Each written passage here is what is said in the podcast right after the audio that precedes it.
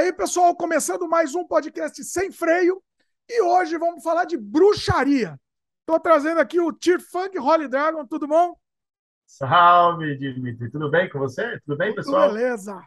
Hoje o assunto vai pegar fogo, assim, vai ser bem legal. A gente vai falar da bruxaria no contexto histórico, né? Vai falar de rituais, preconceito, ética, vai falar também da, da bruxaria urbana, bruxaria atual, né? Da Wicca e, e o papo vai longo, vai longe aqui, vai ser bem legal, vai ser bem bacana e tenho certeza que o pessoal vai gostar.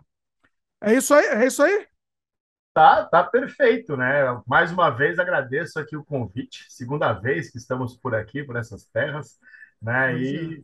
muito bacana. Falar um pouquinho sobre isso, né? É, acabamos de passar pelo Halloween, no Halloween sempre tem todas as coisas mais absurdas do mundo sobre esse assunto e poder falar um pouco é legal porque esclarece, diminui preconceito, né, desmistifica coisas absurdas e assim por diante. Então, bora lá, né.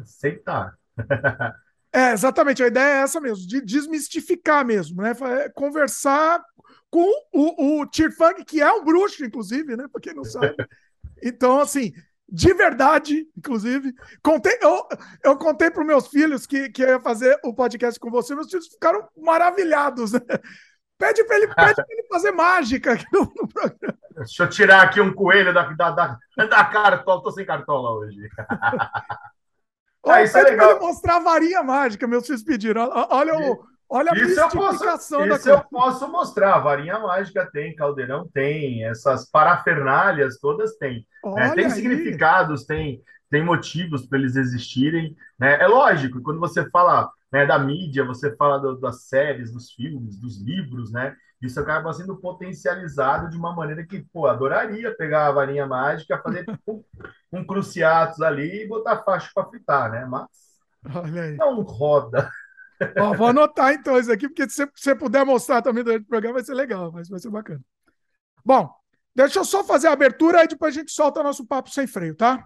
Beleza. Vamos lá. Pessoal que está começando agora, já aproveita, dá o like no começo do programa. Se ainda não é inscrito, se inscreve, clica no sininho de notificação para o YouTube entender que vocês gostam do conteúdo que a gente traz aqui e continuar te recomendando e continuar recomendando e recomendar para pessoas com perfil semelhante aos seus, né? Esse programa está sempre disponível. A estreia dele é feita sempre às quintas-feiras no youtube.com/barra Dimitri Cosma. E no dia seguinte ele está disponível nos no, nas plataformas de áudio. Spotify, Apple, Google, Amazon Music, etc. Todas as plataformas de áudio ele está disponível. Inclusive no Spotify ele também está disponível em vídeo, tá?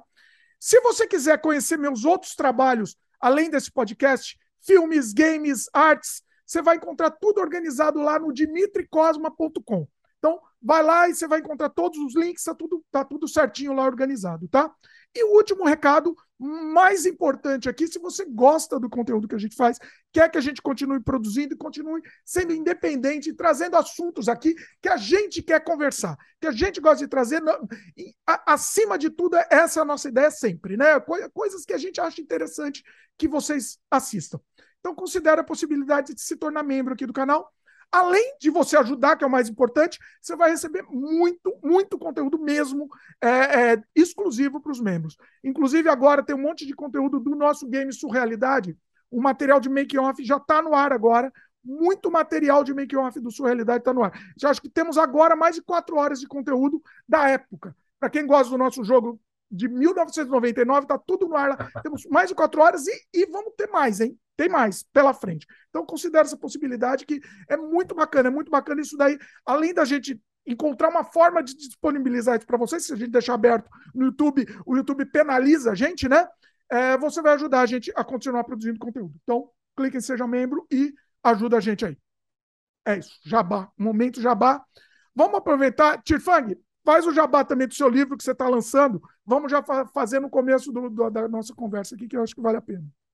Bom, bom, primeiro, novamente, né, é um prazer estar aqui, agradecer todo mundo que está acompanhando, que vai acompanhar, que assistirá ao vivo, que assistirá gravado, que assistirá depois, né, curte, compartilha, isso é muito importante, né, para a gente poder é, levar adiante os trabalhos que são feitos, né, porque né, não basta ficar aqui as, a, abrindo informação, mas a gente tem que divulgar essas informações, isso é importante.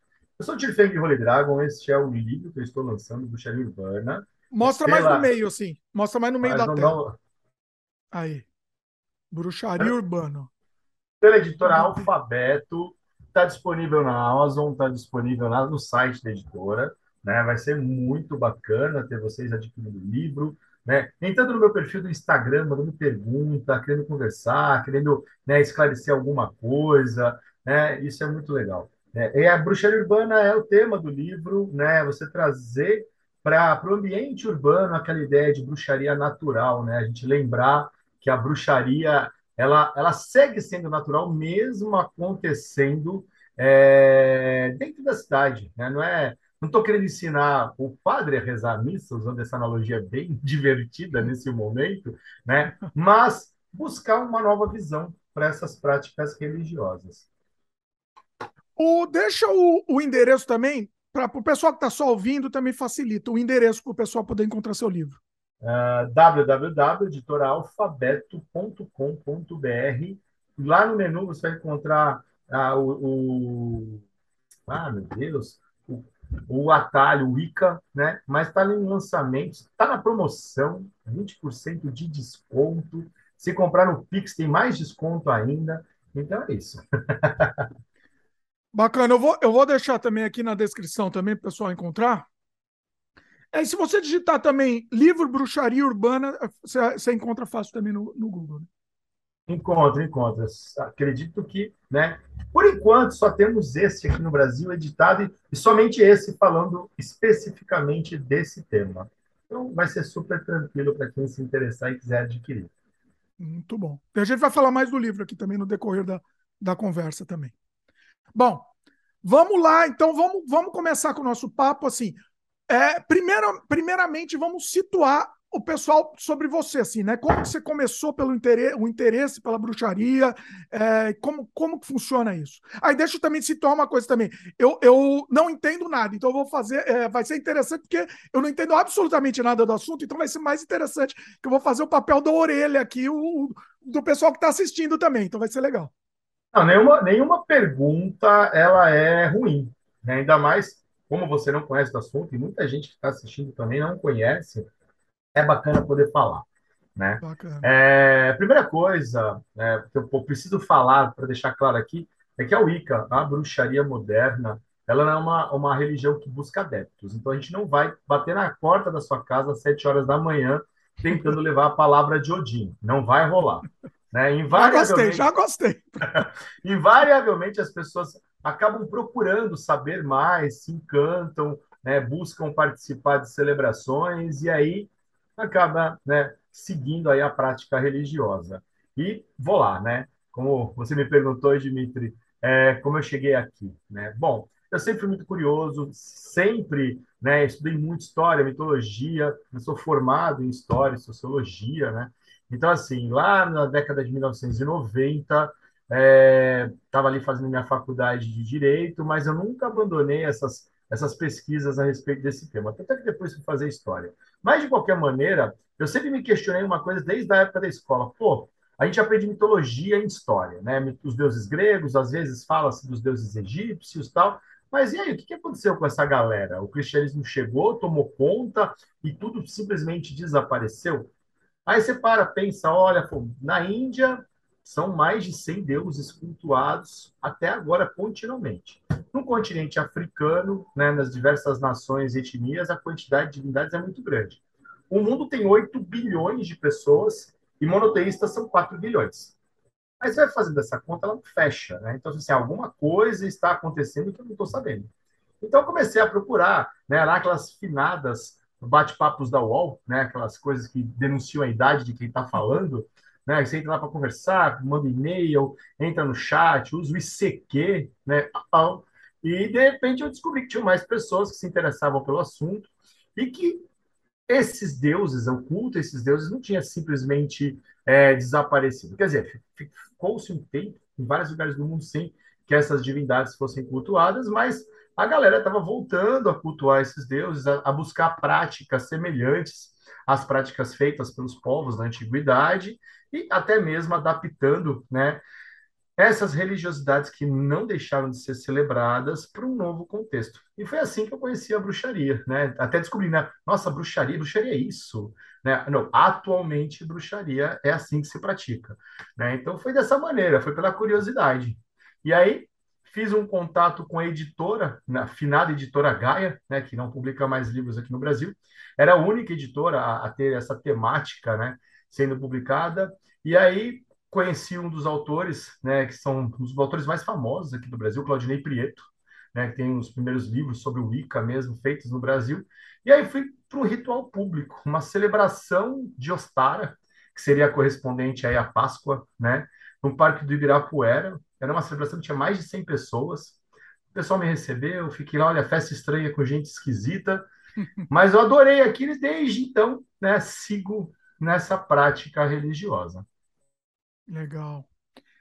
Vamos então agora, vamos voltar um pouco na história. Você é história. Para quê? Oi, fala, desculpa. Você ia falar? Não, não, não, não, não. Só pus a mão aqui.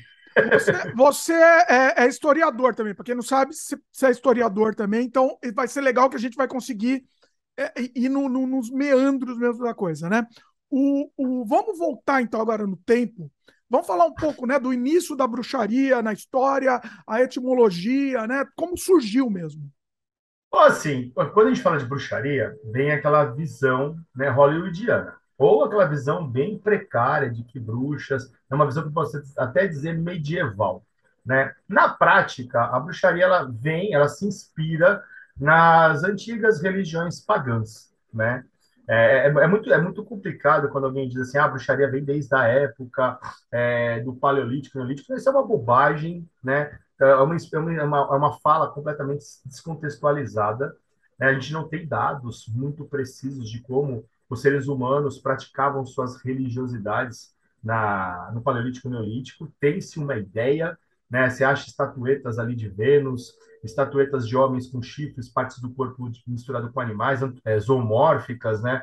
Você tem ali é, enterramentos, aquelas pinturas nas paredes, que muita gente costuma dizer que são rituais simbólicos para conseguir caçar, proteger os, os, os, os guerreiros da tribo tal, mas isso é muita especulação, né? Eu sempre falo para os meus alunos, quando vou ensinar esse período da história, que assim, olha, podia ser mesmo né, uma simbologia na parede de proteção, uma coisa com sentimento religioso, mas também podia ser um, um jovem adolescente entediado querendo fazer uma história em quadrinhos ali na parede da caverna. A gente nunca pode excluir essas, essas é, possibilidades.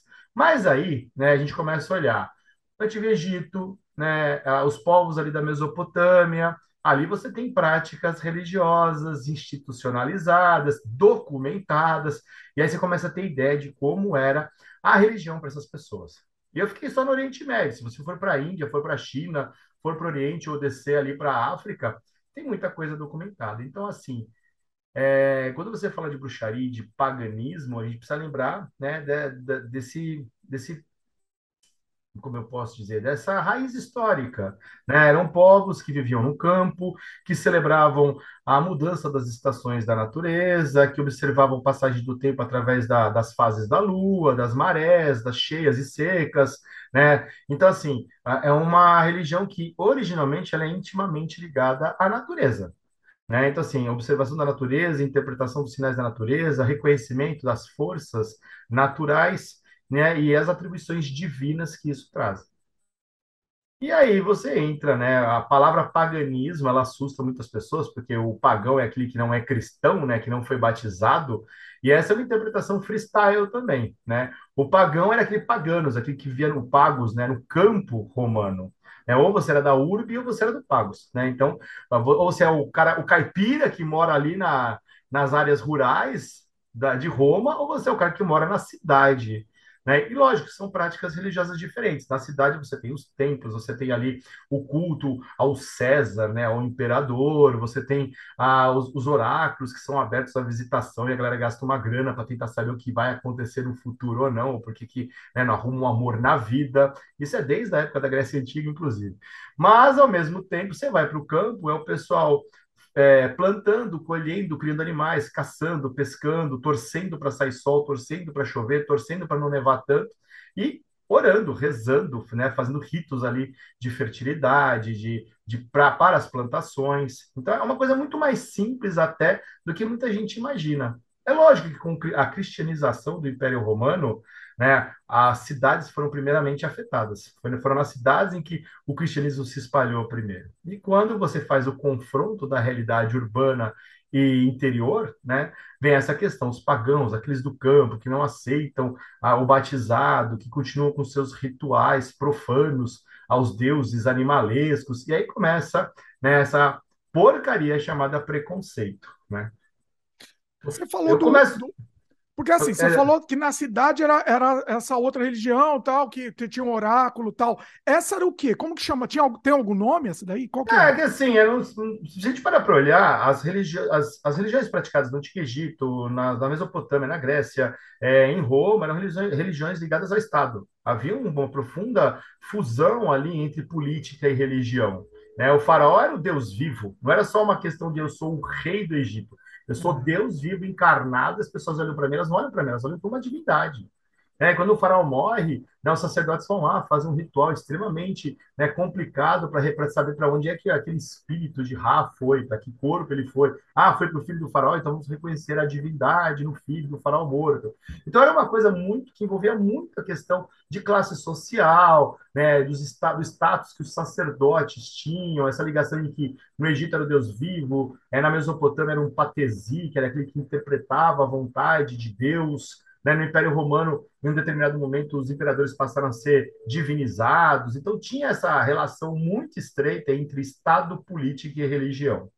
Né? Não tem um nome específico, assim, a gente costuma dizer que são as religiões originárias, indígenas de cada lugar, né? Mas nas cidades era ligada à urbe, né? À prática do Estado. No campo era uma coisa um pouco mais livre, mais solta, porque eram rituais voltados para as atividades campesinas, né? Para plantação, para colheita, é... para caça, para pesca, para as forças da natureza no tempo. Então, se a gente olhar, por exemplo, para os nórdicos, para os celtas, eram religiões tribais, assim, eram cultos, celebrações tribais. Né? O pai da família, o homem mais velho, ou as mulheres mesmo, tinham um papel de fazer o papel de sacerdote, né? conduzir os rituais de apresentação das crianças aos deuses, né? rituais funerários, rituais de passagem da puberdade né, para a vida adulta. Então, assim, acaba sendo uma coisa mais, mais clânica, né, mais familiar. Diferente da cidade, que é como as cidades são até hoje, né? Você tem os templos, as igrejas, Infelizmente, atualmente, isso acaba se misturando com a política,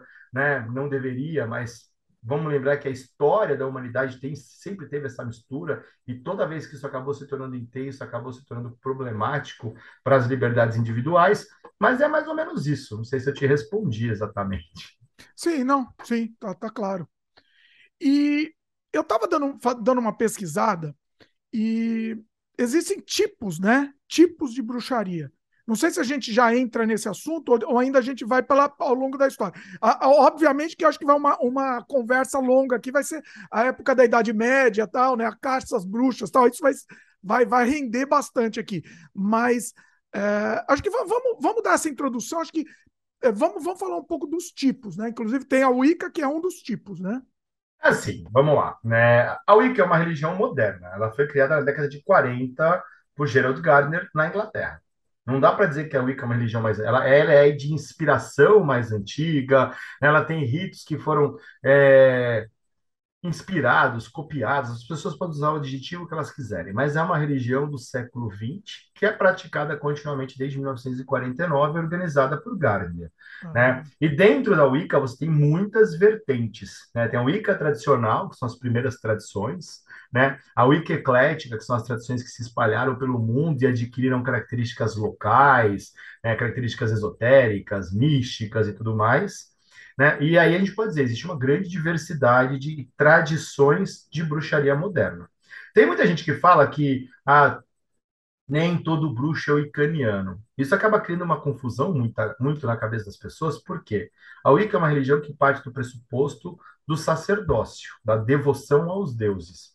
Existem outras práticas, né, mágicas, místicas, religiosas, que, é, perdão, mágicas e místicas que não necessariamente envolvem né, o culto a qualquer divindade, né? A feitiçaria, a magia, magia ritualística, magia cabalística, não necessariamente tem o envolvimento de um sacerdote, são coisas né, que, que dependem muito mais de como você realiza a instrumentalidade, a praxis, né, do que necessariamente você cultuar ou acreditar em alguma coisa. Eu sei que muita gente vai discordar, muita gente vai concordar, porque também existe um, um, um ponto final nisso. Né? Tem muita gente que pratica feitiçaria, que, que, até faz bruxaria, mas não é o wiccaniano. Né? Hoje, a, a bruxaria moderna é o Wicca. E, e, pode ser chamado de é religião? É considerado uma religião? Sim, a Wicca, a Wicca, os praticantes de Wicca, todos os caminhos derivados da Wicca, né, são considerados caminhos religiosos. Existe a ideia do sacer, da prática sacerdotal.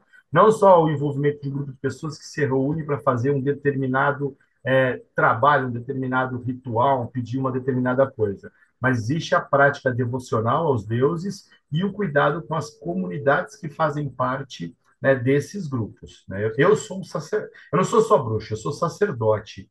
Né? Fui iniciado em 2004.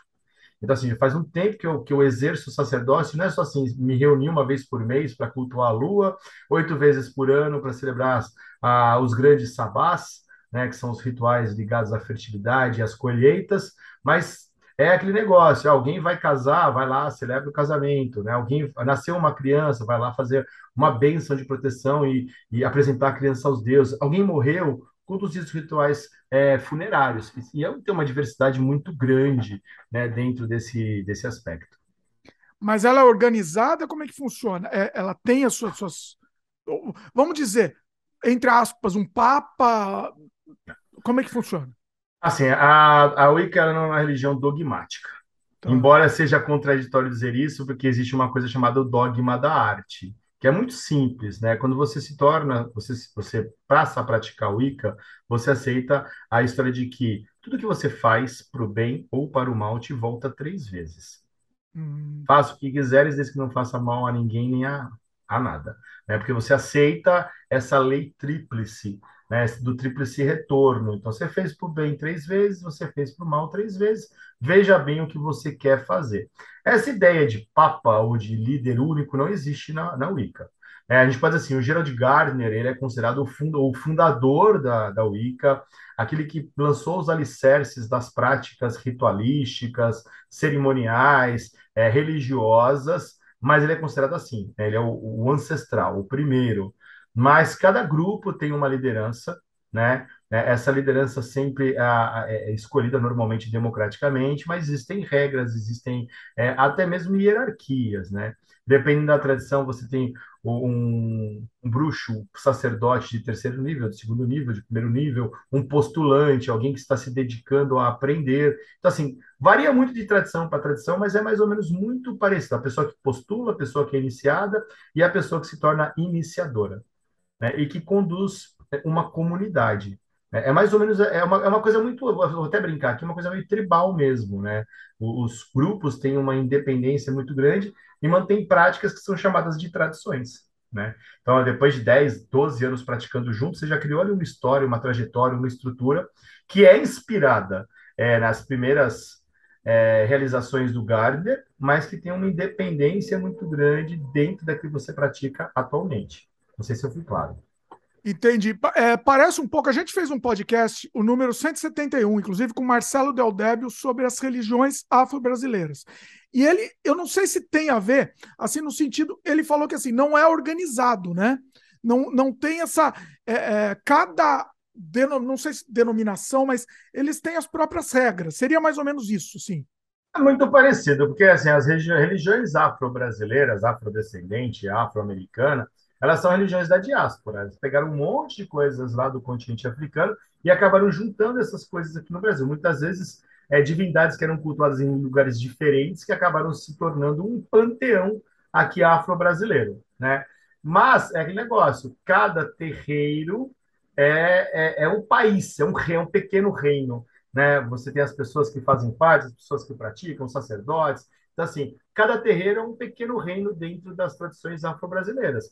Ah, tem mais ou menos práticas que são muito comuns e relevantes para você saber se o trabalho é sério ou não? Tem. Né? Os candomblés no Brasil são muitos. É Jade, é Angola, é Queto, mas existem mais de 20, quase 30 religiões, eu posso até estar falando pouco aqui, de tradição de matriz africana ou de matriz sincretizada, que mistura tradições africanas e cristãs, espíritas, indígenas, né? Então acaba tendo essa vertente gigantesca, mas cada grupo é independente. É lógico, você pega um terreiro de candomblé do Queto, o, o pai de santo, o Babalorixá, vai conseguir traçar a linhagem dele, foi uma casa de trabalho sério até os três primeiros terreiros lá de Salvador, né? A Casa Branca, o Dantuá e tudo mais. E daí você consegue traçar uma, uma ligação direta com o continente africano. Mas tem outras tradições afro-brasileiras que não necessariamente estão ligadas dessa maneira, mas que se desenvolveram ao longo do tempo. Né? Você tem o tambor de crioula lá do Maranhão, você tem o batuque do Rio Grande do Sul, babassuê, o né? as misturas de um bandomblé, um banda com candomblé. Então, assim, é uma coisa muito profusa, né? muito é, diversificada. E na Wicca é quase a mesma coisa. Você tem tradições wiccanianas que são tradicionais, redundância, né? É, a Garneriana, a Alexandrina. Você tem tradições que cultuam deuses de panteões específicos, que cultuam apenas os arquétipos, que entendem que apenas existe uma deusa mãe e um deus consorte, e aí vai, né? É, cada vez que alguém tem uma inspiração, uma tradição nova nasce, se funda e cresce, né? Eu posso brincar que até é tão profuso e tão confuso quanto o número de igrejas evangélicas que existem. Ó, lembrando uma coisa, né? Só para esclarecer aqui, falamos da, das religiões afro, não, não tem nada a ver, mas só, só para comparar a questão da, da organização mesmo, né? O, o, pessoal gosta de misturar, inclusive gosta de misturar né, as coisas, né? Faz de bruxaria, já vai com, com vai para religião afro, já mistura tudo. O pessoal ah. que, que tem o preconceito, né? O, que quer, quer falou... ter preconceito. Você falou bruxaria feitiçaria, parece que todo mundo faz a mesma coisa e nunca é uma coisa boa né? Sim, Porque exatamente. geralmente vai para os piores lugares possíveis, né? Ainda mais no momento que a gente vive como esse atualmente, né? Que você coloca o Estado laico ali debaixo da mesa e fica chutando para todo lado a Constituição, né? É. Então é muito difícil isso. Mas é bom falar das religiões de matriz africana, por quê? Porque os preconceitos, os, a, as discriminações são muito semelhantes, né? É lógico, não vou dizer que eu sofro o mesmo preconceito, eu, né, que um, um, um babalorixá vestido nos seus trajes. Mas se eu sair de túnica na rua usando as minhas joias religiosas, a galera vai atravessar a rua. Em algum momento vão achar que eu estou indo para um baile de fantasia, eu estou indo ali fazer um, um negócio horroroso na encruzilhada. Então vamos misturar mesmo, né? Vamos falar que é tudo igual. E os caminhos do paganismo se resumem só à bruxaria wicca. Tem tantos caminhos dentro do paganismo, do neopaganismo, que são assim incontáveis, né? Mas ninguém se preocupa em falar assim, ó, isso é isso, isso é aquilo, né? Fazer as diferenciações que são às vezes sutis, às vezes profundas. Sim. Agora, é, você estava falando, né, de, de, de organização tal. Então, assim, como ele não é dogmático, não existe um livro sagrado. Não. Cada grupo, assim, você tem uma linha geral para te identificar como uma tradição wiccaniana de bruxaria moderna né? Mas cada grupo tem os seus livros com a forma de estabelecer o espaço ritualístico, a forma de conduzir uma celebração, né? Textos que muitas vezes são lidos regularmente nas celebrações que acabam fortalecendo a estrutura da tradição, mas cada tradição tem a sua forma de fazer isso. O que, o que existe são linhas gerais que nos permitem nos identificar como wiccanianos, por exemplo. Mas esse te esses textos, por exemplo, não, não, existem textos antigos. Não, porque provavelmente o pessoal até nem sabia escrever, né? Quando surgiu. Faz ah, sentido o que eu estou falando ou tô, tô viajando aqui? Não, vamos fazer. É bom você perguntar isso, porque hum. tem, ah, eu tenho um livro das sombras que foi feito no século Cara, você tem um monte de manuscritos, você tem um monte de grimórios, você tem um monte de textos, né? coisas confusas, coisas inacabadas, coisas que foram parcialmente terminadas ou não. Né? Tem muita coisa que mistura elementos. Você pega um, um texto de herbologia medieval, você fala que aquilo é um livro de bruxaria. Na Idade Média, isso era visto como um livro de bruxaria. Né? A alquimia deu origem à química moderna. Então, assim, essas é. coisas, assim, até, um, até um determinado século, astrologia e astronomia eram vistas da mesma maneira e, e caminhavam juntas.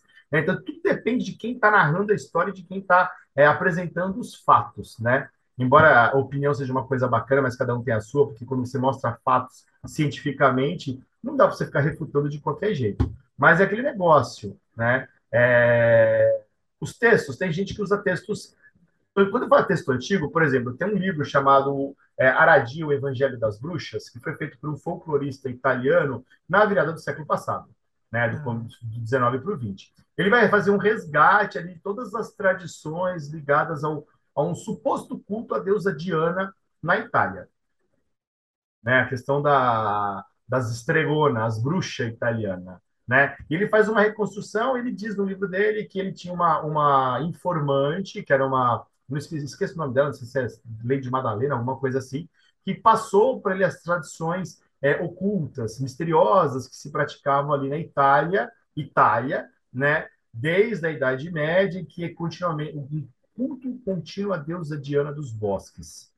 Muita gente questionou quando esse livro foi lançado, disseram que foi uma fantasia, uma ficção, mas quando começaram a pesquisar nos acervos de livros dos museus né, na Itália e medievais, encontraram um monte de textos né, do século XVIII, do século XVI, do século XVII, é, validando aquelas falas que ele colocou no livro dele, onde supostamente uma informante que fazia parte da estrega, estrega, estregueria, né, que é a bruxaria italiana, passou para ele ele colocou no papel. Né? Como folclorista, ele fez um registro muito bacana.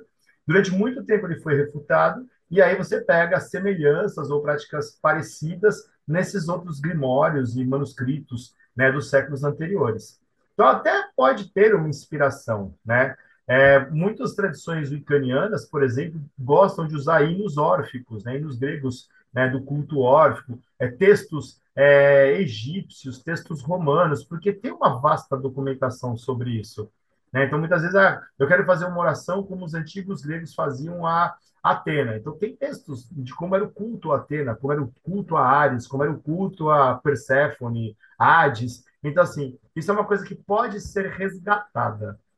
E até uma coisa importante dizer, por exemplo, na Grécia hoje, a religião é, dodecateísta, depois eu traduzo o que é isso, foi aceita pelo Estado e voltou a ser praticada. O culto aos deuses do Olimpo hoje faz parte daquele rol de religiões oficiais da Grécia. Né? O cristianismo ortodoxo, o catolicismo e o dodecateísmo. Então, as pessoas tiveram recentemente, inclusive, autorização para voltar a fazer práticas religiosas nos antigos templos. Então, tem muita religião sendo recriada né, ou, re, ou inspirada nessas práticas nativas, né? Mas essa da Grécia não tem, tem muita gente praticando?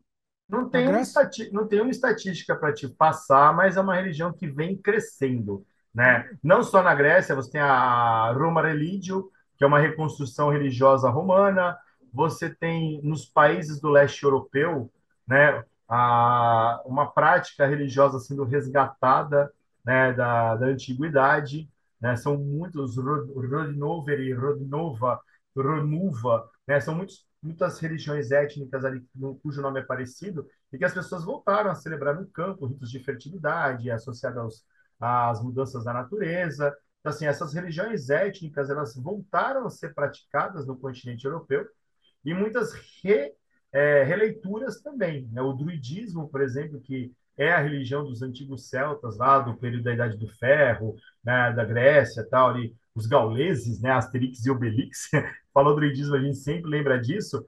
É uma, é uma religião reconstruída. Você, você não tem textos originais do druidismo, você tem livros que foram escritos por monges católicos retratando a realidade ali das ilhas britânicas, da França, do norte da, da Espanha, e em cima disso as pessoas começaram a ler aquilo e buscar as raízes, né? retirar um pouco da, do preconceito. O livro do Júlio César, De Belo Galo, né, guerra, as, guerras, as guerras gauleses, por exemplo, ele fala muito ali sobre a religião praticada pelos gauleses. Então, a galera pega esses livros, pega esses manuscritos e tenta buscar ali as raízes. O druidismo voltou a ser praticado de uma forma muito engraçada, né? Aqueles movimentos de liberdade na Inglaterra, né, dos celtas, dos irlandeses, dos escoceses, dos gauleses, né? Então começou a ser um movimento literário, as pessoas criavam grupos de druidismo para ler poemas, né, inspiração divina, o Alwyn, e aí aos poucos, no século, isso no século XVIII, no século XIX isso foi aumentando de número de praticantes, e de repente a galera voltou a praticar aquilo como religião. E existem muitas ordens druídicas na França e na Inglaterra atualmente, e pelo mundo. Aqui no Brasil são várias as ordens druídicas brasileiras, por exemplo. Vamos ainda nesse, nesse assunto, né? A questão de, de diferencial, né? De, de, das divindades. Vamos tentar listar um pouco das divindades da, da não só da Wicca, né? Mas da bruxaria de um modo geral, assim. Tem uma, uma unificação disso? Você, você chegou a comentar alguns. Como é que funciona isso? Basicamente é uma coisa de, como eu posso dizer, identificação pessoal. Cada grupo tem um, um grupo de divindades, uma divindade, várias divindades, panteões exclusivos ou panteões misturados. Por isso que eu falei, né? A Wicca tem uma diversidade muito grande e na bruxaria como um todo também, né? no neopaganismo, no paganismo também. Então, assim, por exemplo, eu faço parte de uma tradição que chama Clã Eshlin de Danann. É uma tradição de bruxaria eclética, diânica, celta. É, esquece tudo isso, mas por que, que eu estou dizendo isso? É uma tradição que crê num princípio criador feminino do universo de todas as coisas. Nós damos o nome a esse princípio de dano, que é como os irlandeses, né, os celtas irlandeses chamavam a, a própria terra, mais ou menos fazendo um paralelo aí com os gregos, como eles chamavam Gaia, né, terra, a terra era Gaia. E a partir daí, os deuses que eram cultuados pelas tribos irlandesas. Esse é o grupo que eu faço parte, que eu e a minha companheira é, passamos, iniciamos umas celebrações em 2007, né, e desde então já foram 15 anos, e por isso que a gente chama de tradição hoje em dia. Né? Até 10 anos em que estávamos praticando, nós e outras pessoas juntas, a gente não chamava de tradição. Você não pode dizer que uma coisa é tradicional se ela não tiver um tempo de prática. Mas a gente escolheu, dentro desse, desse grupo, cultuar apenas deuses celtas. É uma coisa estritamente de afinidade. Tem grupos que cultuam Hecate. Hecate é a deusa das bruxas, das, das feiticeiras, é uma titanide que manteve o seu culto vivo e tem muita documentação sobre ela, e a galera cultua apenas Hecate dentro da, das tradições religiosas. Tem pessoal que cultua ah, deuses nórdicos, tem gente que mistura, né, cada ritual que faz, faz para um deus diferente, uma divindade diferente, de um panteão diferente. É lógico assim, quando você fala de religiões neopagãs ou pagãs étnicas, as pessoas buscam celebrar aqueles deuses dentro da cultura que elas estão inserida. Então, você pega uma Romuva, lá no leste europeu, são os deuses do panteão eslavo. Roma Religio, deuses romanos. Né? Do decateísmo, somente os deuses é, gregos. Na bruxaria, isso é um pouco mais livre. Né? É, tem grupos da bruxaria, por exemplo, que cultuam apenas a deusa mãe criadora de tudo. Ponto.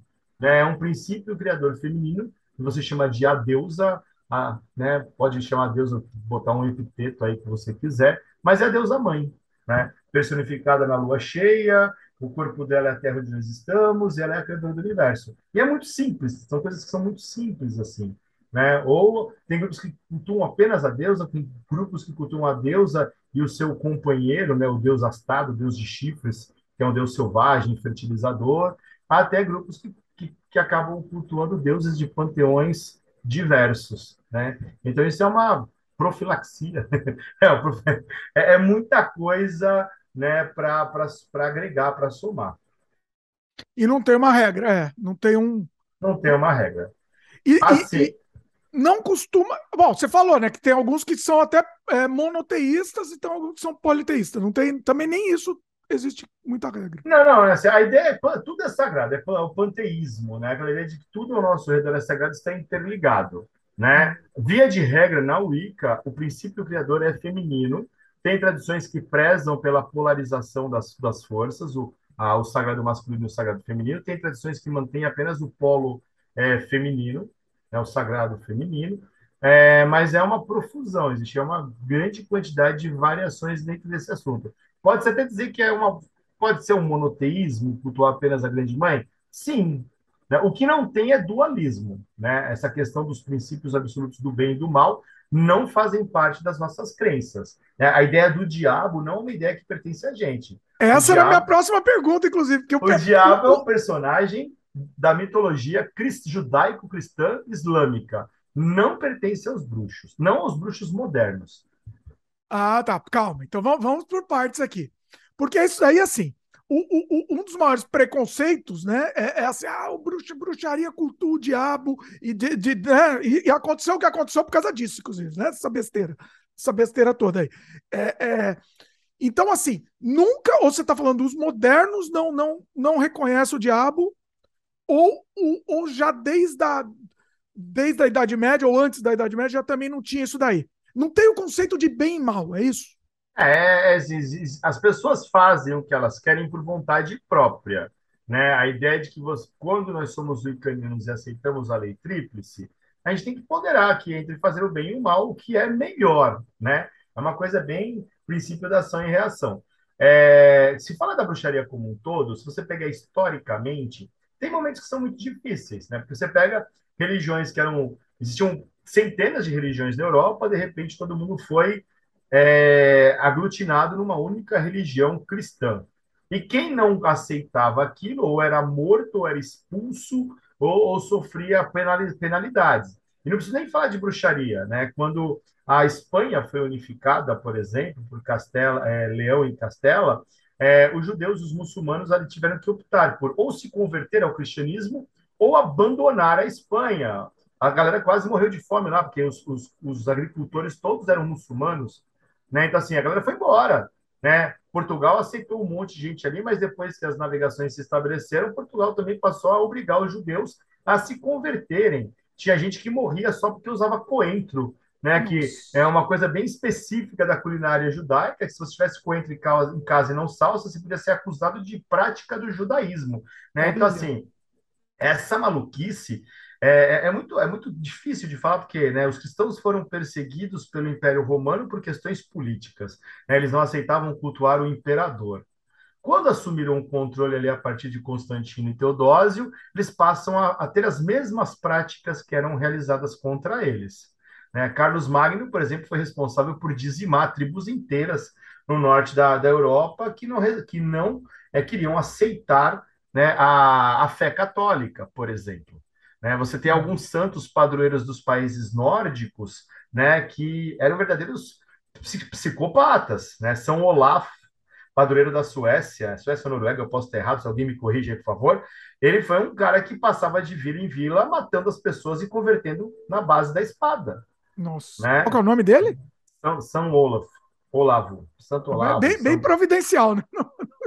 né? Não estou falando, não, mas neste, mo neste momento, o Olavo está calado, que não querendo comentar isso. Olavo não comenta sobre isso. Olavo não comenta sobre isso. É, então, assim, na, durante a Idade Média, muita gente reagiu de forma extrema a essa. A essa vamos usar a Inquisição? Posso usar essa palavra aqui já? Sim. Porque, né? A Inquisição tem dois períodos. Inicialmente era para converter as pessoas, depois para obrigar as pessoas a se manterem dentro da doutrina. Mas a galera começava, né, vamos, extrapolavam. Então, tem muita gente que, para atingir os católicos, fazia ali inversões religiosas. Né? A gente cultua o demônio.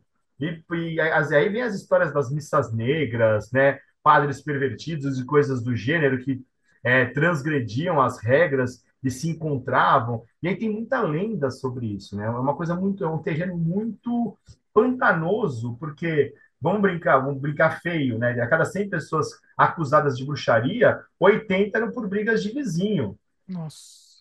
A pessoa ficava presa lá se ela não morresse na cadeia lá, porque eram cadeias com condições péssimas de higiene, de, de humanidade, né? Ela era solta um ano depois. Aí sobraram 20. Dessas 20, os caras queimavam 10. Né? O que, que essas 20 eram? Parteiras, benzedeiras, pessoas que sabiam fazer remédios com ervas, judeus, ciganos, muçulmanos. Aquela mulher que vivia sozinha na floresta e não queria se casar era acusada de ser satanista. Então, assim, é uma coisa muito escabrosa. E isso aconteceu tanto nos países católicos quanto nos países protestantes, né? essas perseguições acirradas àquelas pessoas que eram diferentes, marginalizadas, periféricas, né? Isso atravessou o Atlântico indo para os Estados Unidos, nas colônias do Norte, né? Os metodistas, os presbiterianos, os puritanos que se instalaram ali perpetuaram essas perseguições, essas violências, assim como os espanhóis e portugueses na América Latina, né? e os jesuítas, que para proteger os índios, convertiam eles e acabavam com a cultura deles.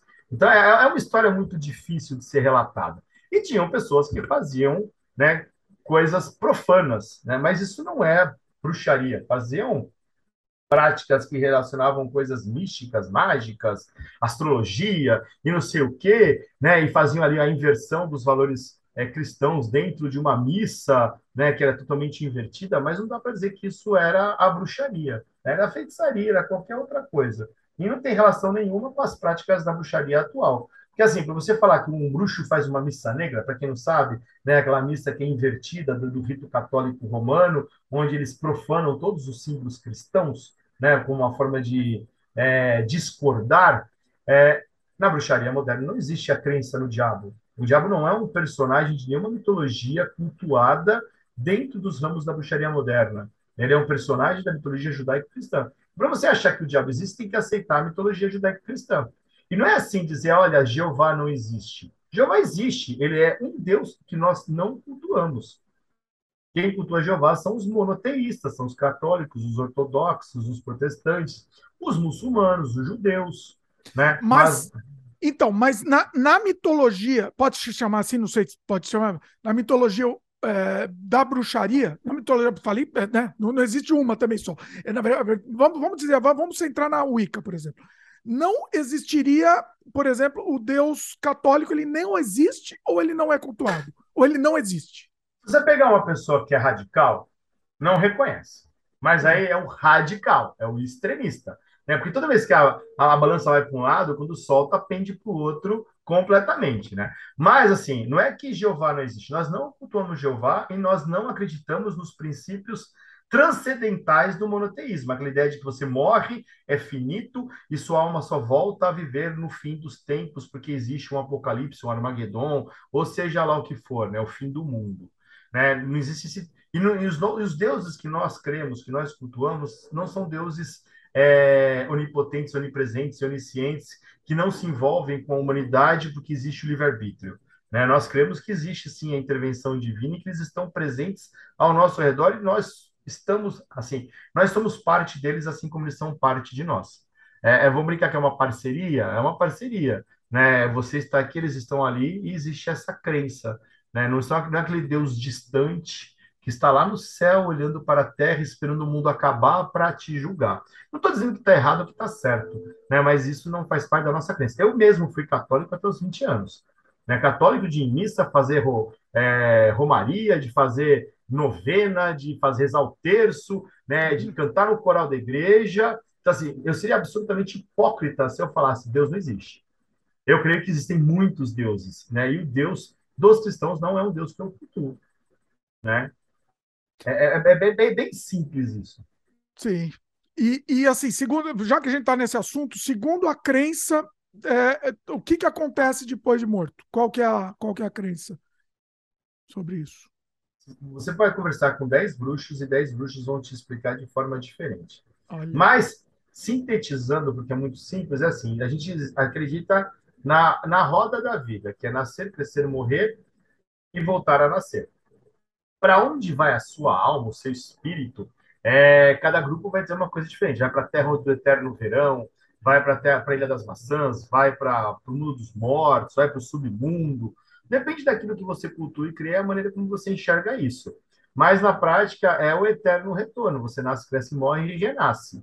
Tem gente que acha que é, esse renascimento sempre traz uma evolução para o espírito e para a alma. Tem gente que acha que não, que você vai viver do outro lado, depois você retorna. É, isso é até uma, uma alusão, por exemplo, aos celtas, que os celtas eles enfrentavam os romanos na guerra e não tinham medo de morrer. Isso apavorava os romanos. Né? A muralha de Adriano e Antonino Pio foi construída porque eles não deram conta dos escoceses que corriam pelados, pintados de azul, porque achavam que estavam invisíveis e a faca enfiada na barriga, o cara estava te matando.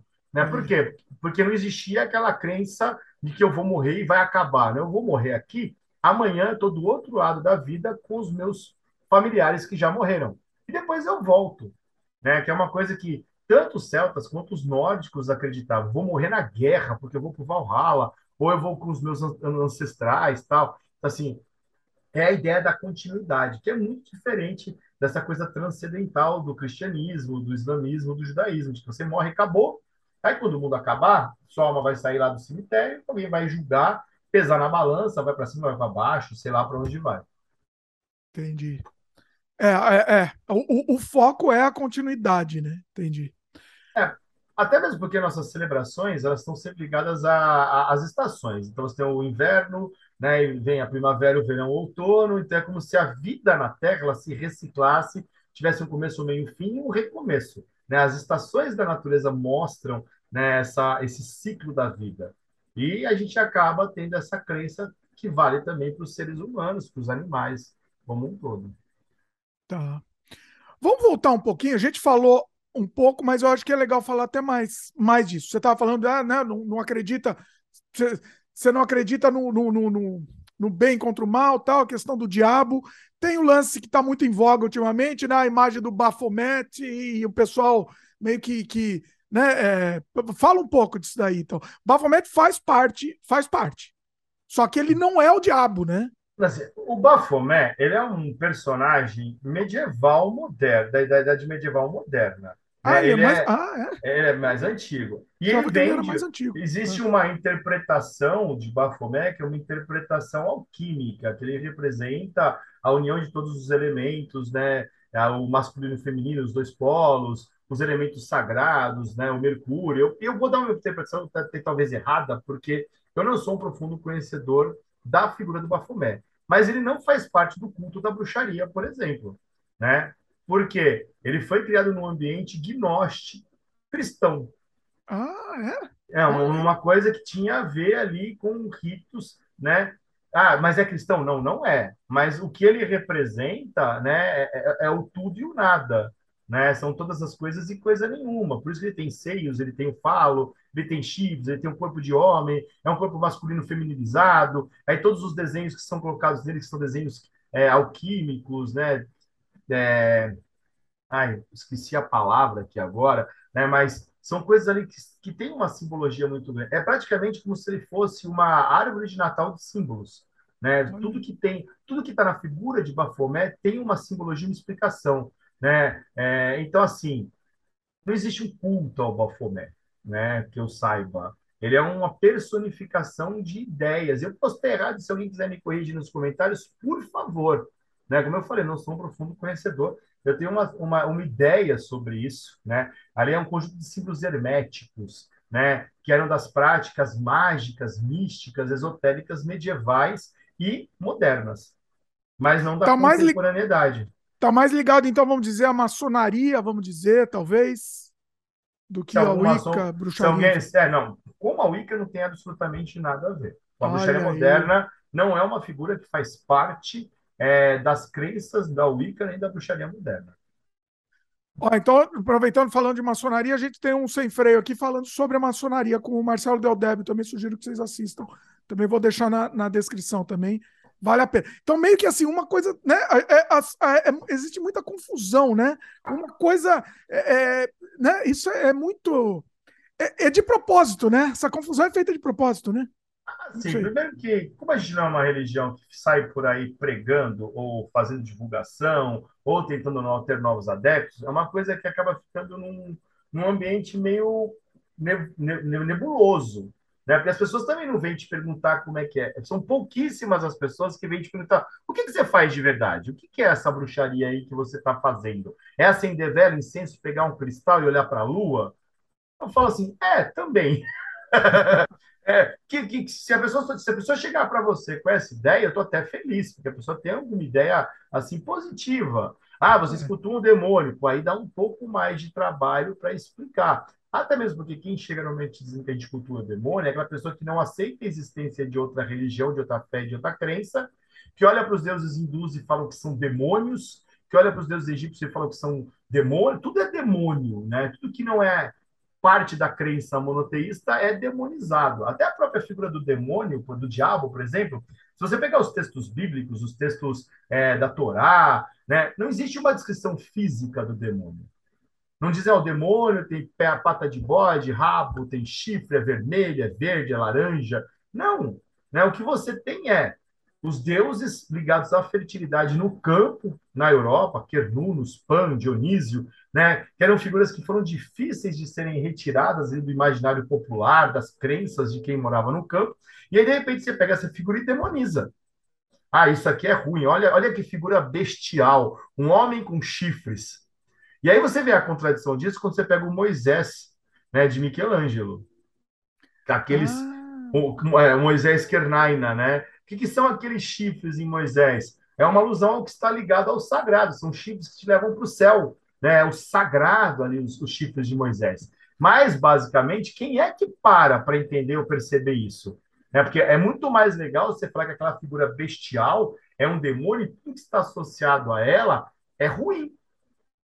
Não estou dizendo que o diabo é bom, porque né, esse egrégor, essa, esse ser, essa, essa figura, é, existe uma crença nela há tanto tempo né, que faz parte já da, da mitologia, é parte integrante da mitologia e das crenças dos próprios cristãos.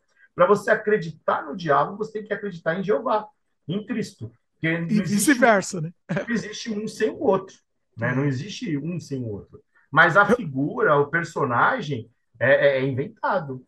Eu sempre digo brincando, né? Brincando, por favor, pessoal, não me cancele, que o, o diabo, na verdade, ele é bom, porque se ele manda a pessoa para o inferno e vai punir a pessoa que é ruim, então ele está fazendo uma boa ação.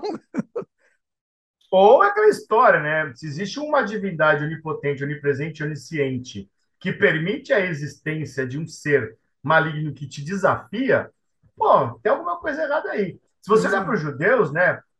A figura de Shaitan, ele é o opositor que, que ele faz? Ele te desafia né, a descumprir as leis e as regras religiosas. E é isso. Ah, você vai para o mármore do inferno? O Iblis, né, que é o demônio na visão dos muçulmanos, também é um desafiador. Né? E aí você vem com a história do Lúcifer tal, mas isso é, vem, vem, vem da, da questão dos textos apócrifos, você vai falar de anjos, né? É, essas figuras que são primeira queda, segunda queda, né, Nefelim, você tem que pegar um texto que é apócrifo, tem que pegar Enoque. Enoque só aparece na Bíblia dos etíopes. Né? Mas quem é que vai ler a, a Bíblia dos etíopes? Os caras estão na África, a galera é preconceituosa. Você acha que eles escreveriam um texto? Não. Né? De repente você acredita no Jesus loiro de olho azul. Eu olho assim, peraí, o cara nasceu na Galileia, o cara era judeu, loiro de olho azul. Isso é um milagre, né? Porque ninguém era assim. Você tem, você tem na Bíblia dizendo que ele tinha os pés escuros, os cabelos lanosos, né? Assim, dá os indícios de que ele era uma pessoa na, sei lá, um negro de pele clara. As pessoas ali são, tem, não, não são brancas, né? Mas aí já entra numa discussão, né? Que a galera que vai começar, vai gritar nos comentários, é absurdo, não sei o que Mas é uma coisa histórica, científica, né? Me mostra um, um nativo da Galileia semita que é loiro de olho azul. A não ser que o cara seja albino, não tem. É uma vergonha, né? E, e nossa, e, e, bradam mesmo, bradam que, que isso é, é uma heresia você, você falar outra coisa. Eu queria, eu queria agora entrar, voltar, na verdade, a gente falou um pouco, mas eu queria falar um pouquinho mais da questão da, da caça às bruxas.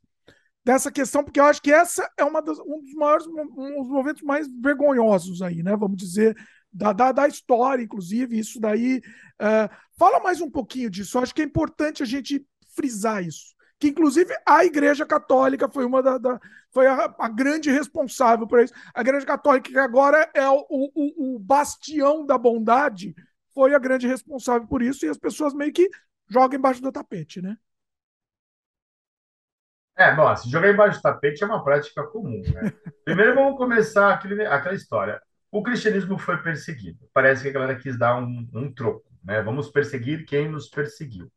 Aí você tem uma grande. Era a única. Foi coisa história, né? A única instituição que permaneceu de pé quando o Império Romano caiu, onde as pessoas encontravam a segurança, porque o rito celebrado em Roma era igual o rito de Paris, igual o rito de, de Lisboa. Quando a gente sabe que é uma bobagem, não era, era uma bagunça, os caras tiveram que se matar ali e brigar para definir, né, no concílio de Nicéia, o que era o cristianismo, né? Constantino falou assim: tá bom, vou legalizar a religião de vocês, vocês vão se reunir e dizer para mim como é que isso funciona. Aí os caras, não, é assim que funciona. Aí todo mundo que pensava diferente, porque não era um pensamento uniforme, foi considerado heresia, né? Herética é o discordante. Ah, vamos queimar os hereges, porque imagina se essas ideias começarem a se misturar com aquilo que a gente determinou que é a regra, porque foi o Concílio de Nicéia que determinou quais são os livros da Bíblia. Ó, esse pode, esse não pode. Você pega lá, tem 20 evangelhos, mas só quatro foram considerados textos inspirados. Textos que muitas vezes são até controversos e contraditórios. Mas eu não vou entrar nesse mérito. Aí você começa a criar uma uniformização de culto. Né? Aquela estrutura romana, né, toda burocrática, assim, qualquer, qualquer lugar do Império Romano que você vai é o Império Romano, acabou. As pessoas encontram segurança na igreja, estão morando no campo. Né? 98% das pessoas moravam no campo eram analfabetas. Se você é analfabeto em alemão, como é que você vai ouvir uma missa em latim? E tudo é, era feito absurdo, né? Então, assim, quer dizer, o que eu falar é verdade, porque você não consegue refutar nem, nem questionar, porque você não tem a habilidade de ler para tentar entender. Então, você cria ali um, um universo de medo, de controle. Né? Você tinha que se confessar toda semana, né? e todo mundo sabia que todos os padres sabiam o que estava acontecendo na cidade, porque um falava com o outro. Havia um controle social. Você é servo porque Deus quis, porque uns oram, outros lutam e outros trabalham. Então você cria uma regra que determina todo o comportamento de uma sociedade, uma Europa ocidental aí que era absolutamente controlada. E aí o que acontece? Né? Tudo aquilo que era divergente da regra era profano, herético, né? ou mundano. Então a gente tem que banir isso. Tem coisas que não foram possíveis. As festas populares né, dos camponeses continuaram acontecendo, né? Mês de maio é o mês das noivas, porque é o, é o mês da fertilidade. Os antigos povos praticavam ali ritos de fertilidade no mês de maio. Né? Então, as festas continuaram ali sendo encobertas. Você pega lá o solstício, né? o 21 de dezembro, o nascimento da criança da promessa, né? que muita gente acreditava na Europa. Você pega um nascimento de um Jesus e joga para dezembro. Né? Por que, que tem ovo na Páscoa? Vai, vai, lá, vai lá explicar o ovo do coelhinho. Ah, o ovo é o símbolo da vida, não sei o que lá, tal, porque havia uma deusa que foi acordada na lua por uma lebre que se transformou num ganso. Então, você não consegue explicar isso cientificamente, você mete o dogma em cima. Fugiu do dogma, você vai ser queimado.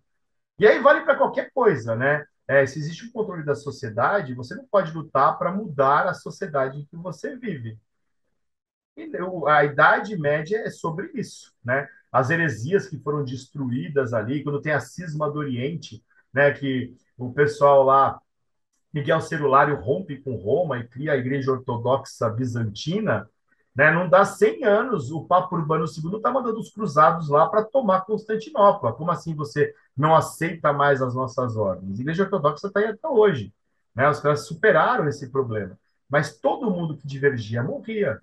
Né? Os arianos. Ah, agora vou lembrar só de uma, não vou lembrar das outras heresias, mas foram muitas heresias né, que, por discordar de conceitos, as pessoas morreram. Né? Tem uma heresia na França, por exemplo, que todo o sul da França aderiu a essa heresia, né, que pregava ali uma igualdade entre as pessoas. Esse nome não veio para minha cabeça nesse momento para eu falar. É, e de repente, como assim? Todo mundo é igual? Como assim as pessoas, os nobres estão dando terra para os camponeses poderem não passar fome? Vamos queimar esses malucos. Queimaram Nossa. todo mundo. E aí, o, o, o, mais é, interessante disso, por exemplo, é os templários, né, que foram lá matar os, lutar contra os, os hereges que tomaram Jerusalém e depois foram queimados na fogueira pelo rei da França e pelo Papa, porque era uma instituição tão poderosa e rica que fazia frente aos governos europeus da época. A gente precisa acabar com os templários. E aí a sexta-feira 13 fica amaldiçoada porque queimaram o grão-mestre dos templários, né? E aí ganha essa conotação de azar, sexta-feira 13. É uma história que tem a ver com cristãos queimando soldados cristãos, né? Então, assim, queima, meio queima de arquivo, assim, né? Entre aspas. É, vamos tomar os bancos deles, vamos tomar as propriedades deles, vamos tomar a riqueza deles e acabar com a influência deles. Foi assim ah. que a Ordem dos Templários acabou foi assim que o grão-mestre dos templários foi queimado e amaldiçoou aquele dia, que era uma sexta-feira 13. Olha. Daí vem a historinha. A bruxa não tem nada a ver com a sexta-feira 13, gente. Nem é nosso isso aí. Não tinha bruxa templária. Não tem tinha bruxa templária. culpa nenhuma. Esse rolê, esse rolê não é nosso. Mas assim, vamos lá. Uma época em que você pegou uma doença, essa doença ou é um castigo divino ou é uma aprovação do diabo, aí você chega lá com um chá de boldo para aquela dor de estômago passar, como assim, chá de boldo? Quem foi que te ensinou isso? Alguém sussurrou na sua orelha? Ah, isso é trabalho do diabo. Nossa. O que é um médico medieval? É um cara que corta cabelo, corta barba, costura, é, serra ossos, né, amputa as pessoas, tudo no mesmo dia com a mesma roupa, com a mesma mão suja, arranca dente, né, te dá, te dá ali um, uma bebida para você ficar muito louco, porque não tem anestesia, e com sorte você supera a cicatrização, porque a infecção por bactérias, micróbios, vírus, ninguém nem sonhava com isso, né? Então, isso era a medicina na Idade Média, na, na, enquanto, por exemplo, no mundo islâmico você tem duas universidades de medicina, né? Toledo e Isfahan, na Pérsia, tinha universidades que ensinavam medicina. Né? Na China, a medicina era uma coisa cotidiana. Na Índia, mas na, na Europa, isso era visto como uma obra do diabo. E aí você é benzedeira, porque você vai lá fazer uma oração para a pessoa curar, é diabo. Você é médico, diabo. Você é a parteira, a criança nasceu, morreu, diabo. Você brigou com seu vizinho, é o diabo. E aí esse controle acabou se exacerbando com a Inquisição. É um tribunal que estava ali. E vamos fazer uma correlação, por exemplo, com o Tribunal dos Costumes do Irã, né, que recentemente causou a morte daquela menina, porque o véu não estava de acordo, os caras espancaram a menina e mataram ela. É, isso pode acontecer de novo? Isso está acontecendo de novo. Né? Então, assim, a Inquisição era isso. Você saiu do padrão, estou te queimando. Ela foi perdendo força né, ali do século 9, 10, mas voltou com força total por conta dos protestantes. É, o, o, Tribunal do Santo Ofício tinha perdido força quando você chega no século XIV, volta a ter força, é recriado na Contra-Reforma é, Católica como uma maneira de combater os protestantes. E aí a grande queima de bruxas acontece ali. Tudo que não estava previsto na Contra-Reforma, você queima. Você manda jesuítas para o mundo inteiro para converter todo mundo.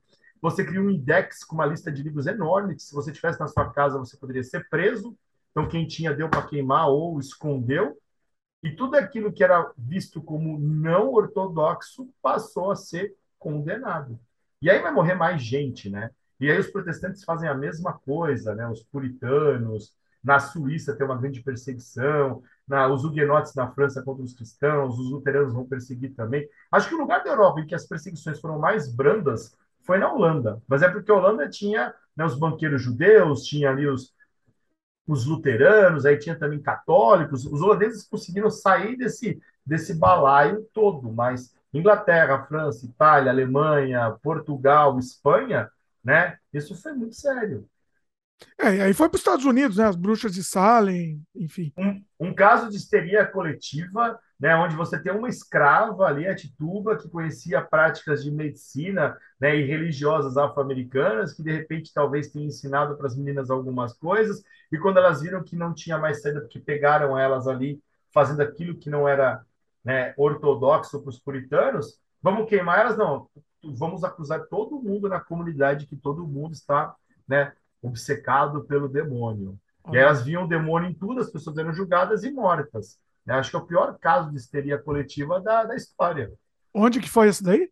Em Salem. Ah, foi, essa é, é de Salem. Ah, tá. É de Salem. Tanto é que Salem hoje, por exemplo, tem uma mulher lá chamada Laurie Cabot. Ela é considerada uma das bruxas mais antigas dos Estados Unidos. Ela começou um trabalho em Salem para desmistificar a bruxaria e hoje ela é considerada quase que uma embaixadora da bruxaria nos Estados Unidos.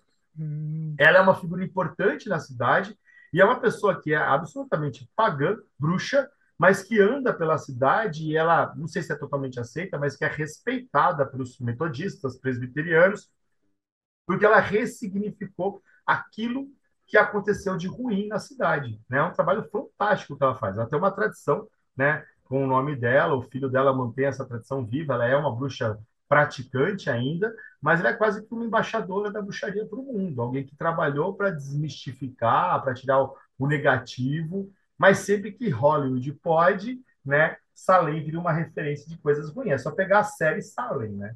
Aquilo ali é o absurdo do absurdo. Para quem gosta de filme de terror é legal, mas para quem tem qualquer viés para achar que aquilo é, é, mentira, fica louco assistindo Salem, né? Mas é realista, então. A série vale pelo realismo, não? Não? A não? série vale pelo absurdo. Ah, tá. Vale não é, não tem vale, nada de realista. Vale pelo escatológico. Eu não assisti, eu não assisti. Eu tô falando porque eu não, eu não assisti. Não sei. Assim, é uma série interessante, divertida, assustadora, mas hum. de histórico e de real não tem absolutamente nada. Ah, tá. Porque eles reforçam todos os estereótipos medievais daquilo que é a bruxaria. Missa negra, sacrifício, ah. beijo do diabo, a bruxa voando, trânsito, tudo que você imagina de ruim que tem na figura da bruxa, essa série mostra. Entendi. Aí até a gente pode brincar que Sabrina, essa série nova da Netflix, é a, é, a, é a comédia, porque eles detonam, eles zoam tudo, eles zoam tudo que eles podem da bruxaria, de satanismo, dessas coisas, eles detonam na série porque vira uma grande, quase que uma comédia, né? Caramba. Ah, depois, ó, você até me deu uma ideia aqui, no, no fim eu vou pedir algumas indicações, então, de, de, de conteúdo para você dar aí pro pessoal. No, no fim do programa eu vou pedir essas indicações aí. É, você falou de, de Salem, né? Só pra, meio que para fechar esse assunto, o, você falou que ela é uma referência, tal, mas também porque o, o, estadunidense a gente sabe que tudo eles fazem hoje em dia, né?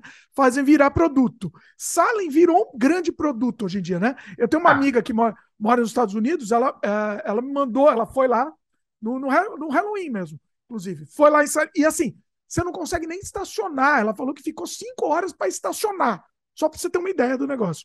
Então, assim, é um grande. Hoje é um grande circular. Né? Ah, assim, o Halloween é um grande carnaval, né? Então, nos Estados Unidos é a festa, por, por talvez, sei lá, as festas de Nova Orleans, o carnaval de Nova Orleans, é a, o segundo carnaval de lá, né? O Nova Orleans é a Bahia, que é aquele carnaval de rua, e o Halloween é, é, o, é o, carnaval geral dos Estados Unidos. As pessoas se fantasiam de ketchup e, e litro de leite, né? o que eu acho fantástico, porque isso mostra para as crianças e tira um pouco do medo das crianças. Aqui no Brasil, hoje em dia, falar. O Halloween, primeiro que o Halloween é da, é da cultura brasileira, todo mundo sabe. Halloween veio para cá com escola de inglês, todo mundo sabe. Ah, o Halloween é uma coisa do diabo. Não, cara, Halloween é uma festa popular nos Estados Unidos que todo mundo. Um país que é absolutamente protestante, as crianças todas se fantasiam vão para a rua pedir doce. Ninguém está indo lá vender alma pro diabo.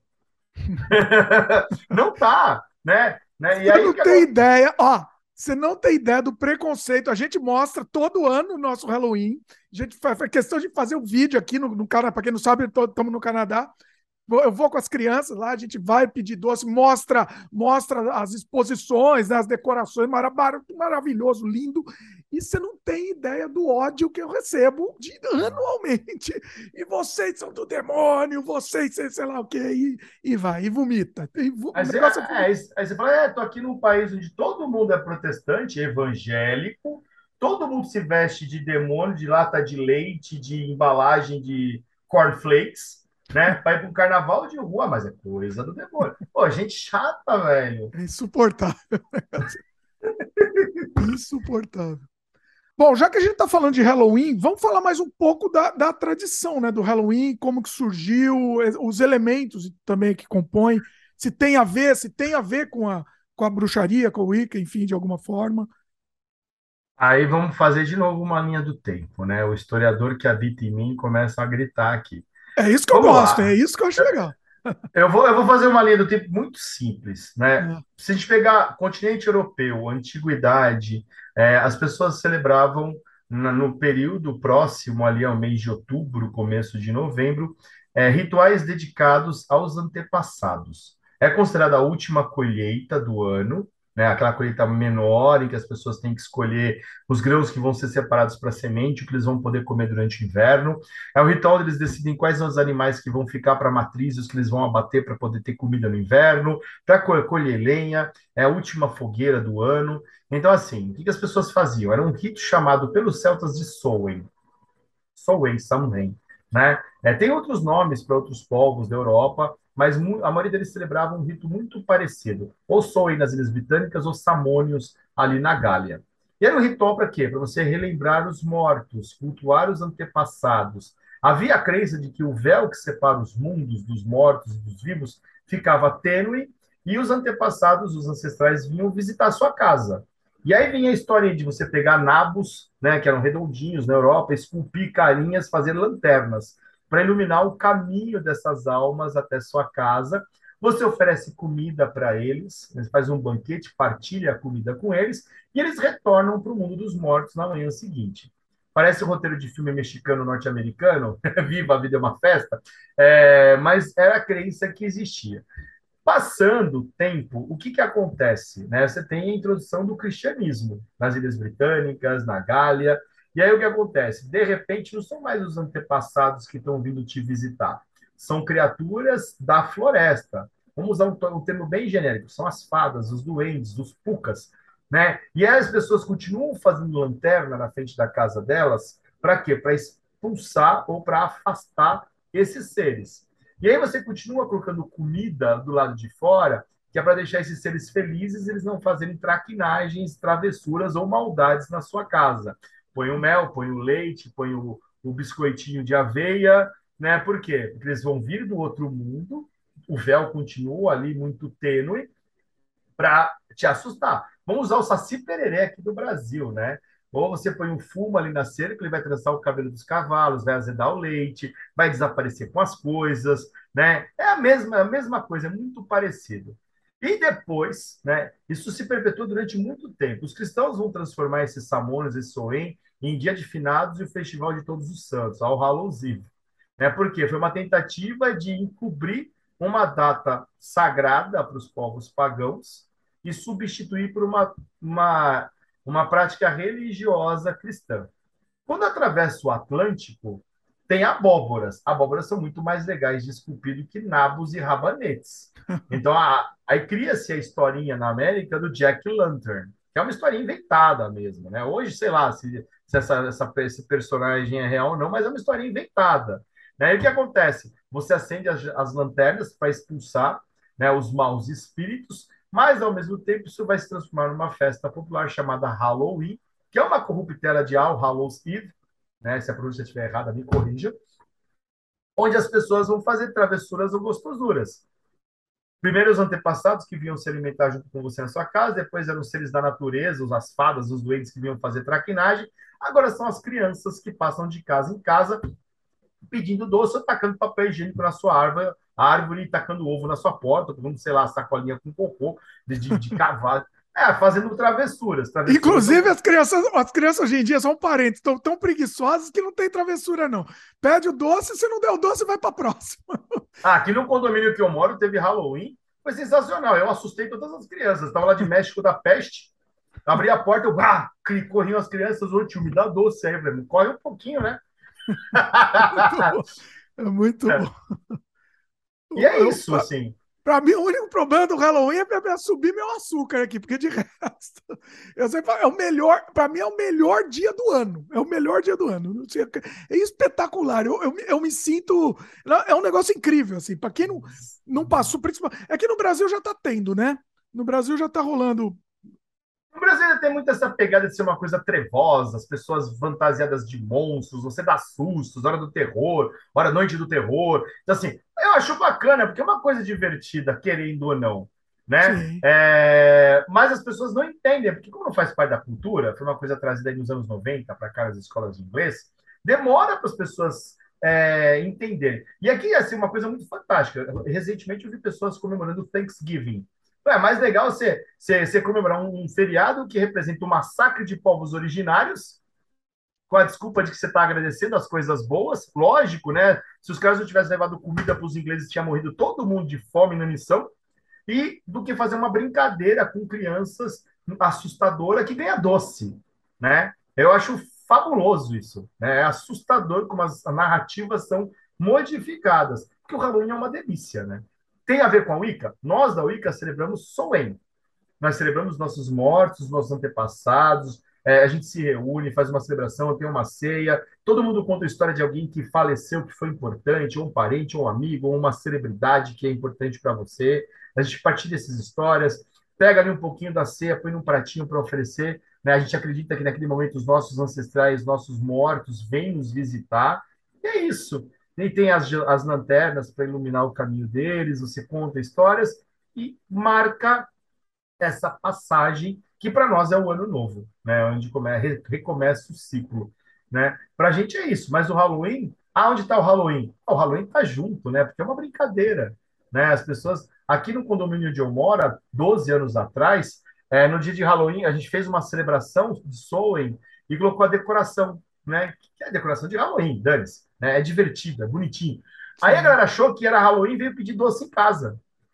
Uma galera celebrando em casa e demos doces para as crianças. No ano seguinte, institucionalmente, foi criado o Halloween no condomínio. Olha! E agora, e agora todo mundo, todo mundo não, né? Tem famílias que não fazem a celebração por questões religiosas, né? né, por essa visão estrita. Mas a, as crianças descem fantasiadas, as casas põem que casa que vai participar põe decoração na frente, distribui doce, vai para o salão de festa, toca música, todo mundo come, dança e volta para casa tipo 11 horas da noite. É, é basicamente isso. É. Já que a gente está falando da questão de preconceito, eu selecionei aqui um comentário, porque eu quero entrar agora falar um pouco sobre o preconceito, né? Então eu, eu, selecionei um comentário que eu recebi num, num, dos vídeos de Halloween aqui. Vou ler, vou ler o comentário dessa, dessa pobre infeliz aqui. Não vou, não vou falar o nome, mas vou, vou, vou ler o comentário para a gente falar em cima disso, tá? E aí a gente entra no preconceito da, da, da questão geral aqui. É, inclusive, vou deixar o vídeo de Halloween aqui também no post. Nosso, nossa comemoração. O nosso Halloween aqui no Canadá, né? Todo ano a gente mostra, vou deixar aqui no post o mais recente também. A gente mostra loja, loja tem uma, lojas que só abrem no Halloween. É a coisa mais, para mim, é, é melhor que parque de diversão, é melhor que qualquer coisa. É a coisa que eu mais, mais amo na vida é, é visitar essa loja, todo ano. Assim. É incrível. Bom, Aí o comentário desse, dessa, dessa indivíduo aqui, dessa, dessa pessoa feliz da vida aqui. Legal não, isso é feitiçaria e atrai maldição. Não sejam estúpidos. Nossa! Pessoa educada, é uma pessoa educada. Essa frase ela é tão errada, ela nem errada tá, né? Porque para estar tá errada precisa ter alguma coisa certa de fundamento, né? Eu adoro essa frase da física. Gente, assim, preconceito é uma coisa que, infelizmente, Aqui no Brasil, não sei como é que está aí para vocês no Canadá, está é, tá se tornando cada vez mais violento. Né? Perseguições religiosas e preconceito religioso aqui é uma coisa que vem se tornando algo muito violento. E é as pessoas que fazem esse tipo de comentário são aquelas que, quando você posta uma foto da sua celebração de, de Sowen, vem dizer que você está cultuando o demônio. É, eu, particularmente, tenho alguns casos pessoais que são muito complicados. Eu trabalhei numa escola pública durante um tempo e eu nunca escondi a minha religião, né? Eu nunca escondi o, quem eu sou, que eu sou sacerdote. Eu sempre é aberto, meus entra no meu perfil do Facebook, do Insta, né? Eu comento absolutamente sobre tudo isso. E aí o que acontece? As funcionárias da escola né, resolveram que elas tinham que me converter e salvar a minha alma. Ah. E eu fiquei quase três meses sendo assediado por elas. Nossa. Calhou de que na mesma época resolveram Deus, Deus sabe lá por quê, cantar o hino e rezar o Pai Nosso uma vez por semana. Ai. Aí quando você olha para isso, você assim, sério que estão aprovando isso? Que bom que ninguém vai fazer isso. Fizeram. E aí tinham meninas, né, alunos da tarde, que era o período que eu estava lá, que eram da Umbanda e do Candomblé. E eram crianças que não queriam rezar o Pai Nosso. Aí começou uma discriminação muito grande, começaram a falar que eles matavam crianças, que eles matavam animais, que era um banho de sangue, que eles faziam macumba, tal, e pipipi, popopó. Aí o pai de uma das meninas foi na escola e armou o maior barraco. Né? Ele, inclusive, se eu não me engano, era pai de santo, e foi lá defender né, o direito da menina não rezar o Pai Nosso. E aí eu aproveitei o ensejo, porque eu não aguentava mais aquela, aquelas pessoas na minha orelha, você tem que se converter, você tem que aceitar Jesus, tem que parar com isso, isso é errado. Nossa. E fiz uma reclamação formal à direção. Falei assim, ou nós fazemos toda semana uma, uma leitura de um texto religioso diferente, ou isso está errado, isso é inconstitucional. Quer cantar o hino? Beleza, o Pai Nosso não. Ah, mas o Pai Nosso é uma oração de todos, de todos os cristãos. Quem não é cristão não reza Pai Nosso, e não é porque a oração é bonita, porque é bonita, que a pessoa é obrigada a, a rezar aquilo que ela não quer. Ou eu posso vir cantar um ponto é, de Exu aqui para vocês. Aí ficou todo mundo de olho arregalado. Falei, gente, é o seguinte, está acontecendo isso comigo, estou sendo assediado. Não vou dizer o nome das pessoas que estão me assediando, mas eu quero que uma solução seja dada para essa situação. Aí, aí, aí me incumbiram de dar um curso para todos os funcionários da escola para falar sobre preconceito e diversidade religiosa. No final das contas, aquilo que eu passei durante três meses, daquela enchição de saco na minha orelha, foi positivo porque eu apresentei para as pessoas e até para a maior parte dos professores um universo que eles desconheciam. E eu não precisei falar da minha, da minha bruxaria. Eu falei de tudo. Né? Eu falei, ah, vocês são cristãos? Vocês sabem, eu desenhei uma árvore na lousa, assim, com todos os ramos do cristianismo. Isso aqui é diversidade, porque ó, o umbandista é cristão, o pessoal do, do Daime é cristão, os espíritas são absolutamente cristãos, e você, evangélico, protestante, ortodoxo, né, são cristãos. Vocês se matam entre si. E dei uma aula para eles. Foram dois, três encontros semanais, que é o encontro pedagógico que as escolas promovem, falando sobre isso.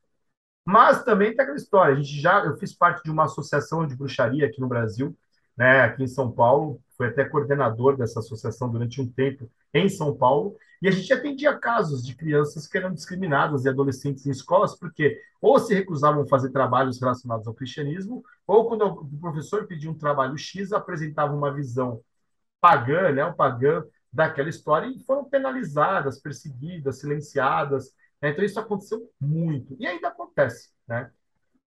desculpa, ó, desculpa o que eu vou falar aqui, mas assim, para mim, é, ensinar é, é, é, religião, qualquer uma que seja, numa escola, é um crime. Para mim é um crime. Assim, é, eles, o que eles fazem no Brasil, essa coisa de ensinar o, o, o cristianismo, enfim, não, não, necessariamente precisa ser cristianismo, mas enfim, a escola não é, não é um lugar para isso, entendeu? É, não é. Escola, escola sem partido, escola sem religião. Exatamente. Né? E, é, e assim, se você põe seu filho numa escola confessional, vou botar meu filho na escola metodista. Parte do princípio que eu sei que ali vai se falar sobre cristianismo. Tudo escola de, dos adventistas, sei lá. Beleza. Agora, escola pública é um ambiente público de todos. Né? Escolas que se dizem é, instituições laicas e civis não podem abraçar. Isso é, isso é contra a essência do Estado laico.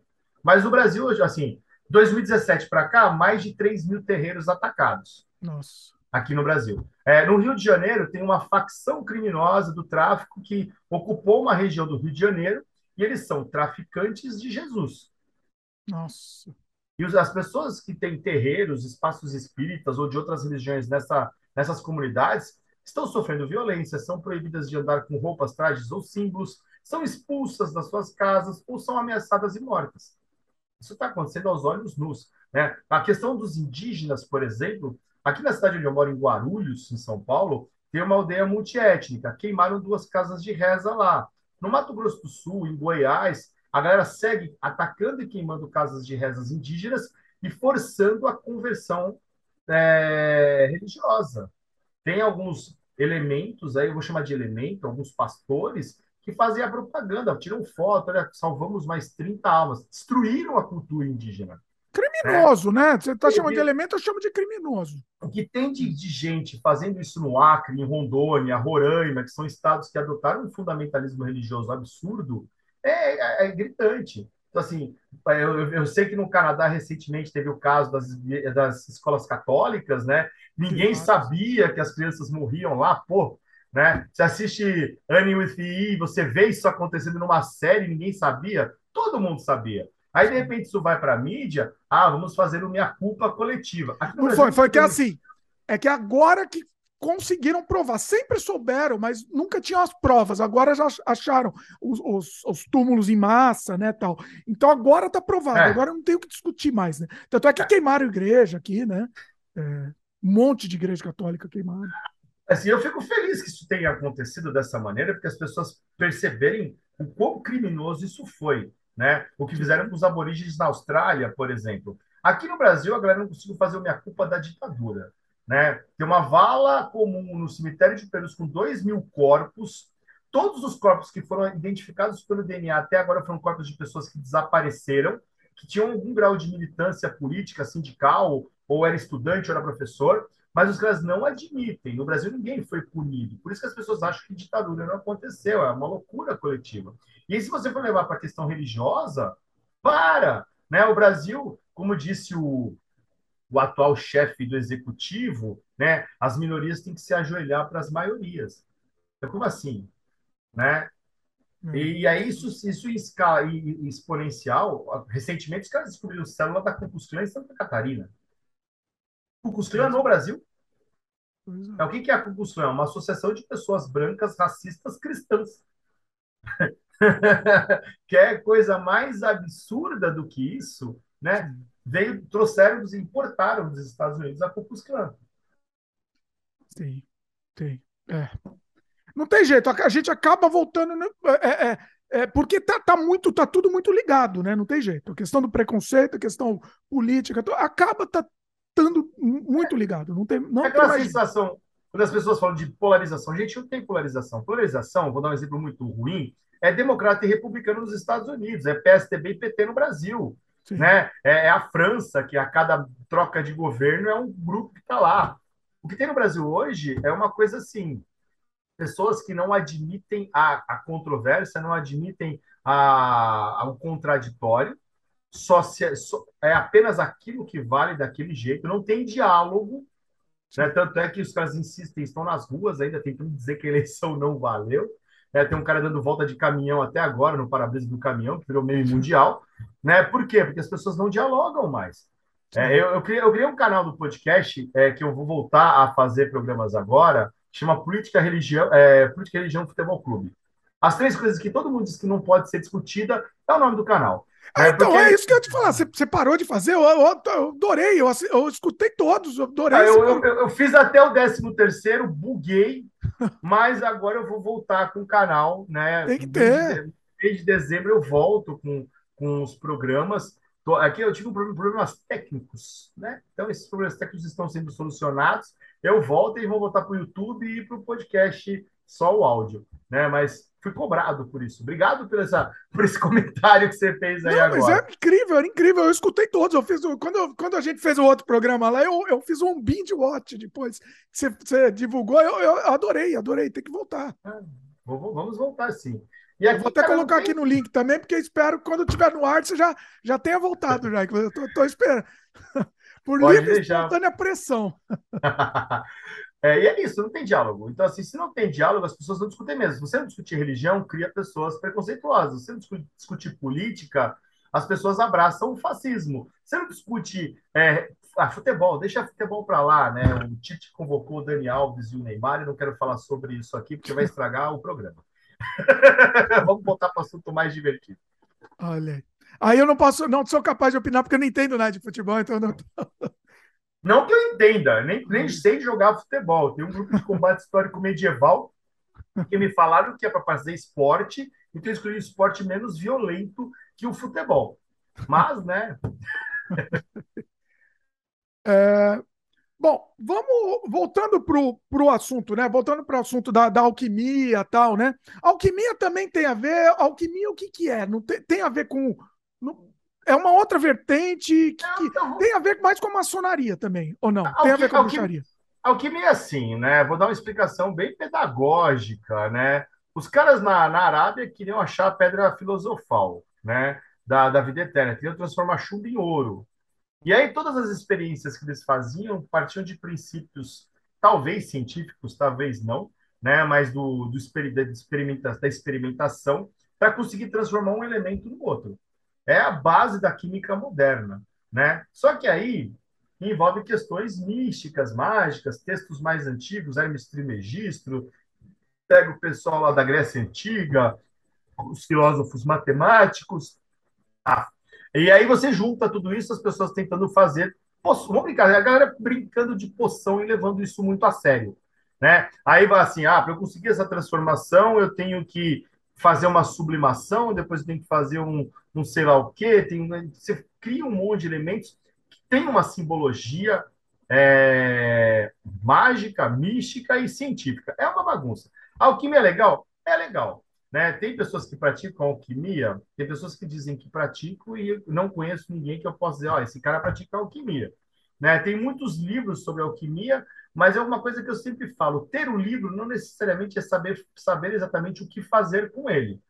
Até mesmo porque essa questão da, da, da alquimia, do hermetismo, né, dessas práticas mágicas ocidentais, né, depende muito de quem está lendo, de como está interpretando aquilo. Existem muitas práticas mágicas, esotéricas ocidentais. Né? Não posso falar com propriedade delas, mas o hermetismo, as ordens de magia cerimonial, né? o pessoal que é da, da Otto, da Golden Dawn, né? essas ordens que, que fazem parte da, dessas questões, não são ordens religiosas, são ordens de que praticam magia né, como vou brincar aqui, como uma, uma ciência exata, né? Porque ali tem uma fórmula, você segue a fórmula para chegar num objetivo. Você precisa acreditar e cultuar alguém? Não. Então não tem viés religioso, tem viés prático, simbólico, né? Falar de maçonaria é falar de uma simbologia muito forte. A maior parte das pessoas não entende o que é maçonaria, vê aquele monte de símbolo, não sabe o que significa, né? a raiz pitagórica daquilo, não sei o que lá,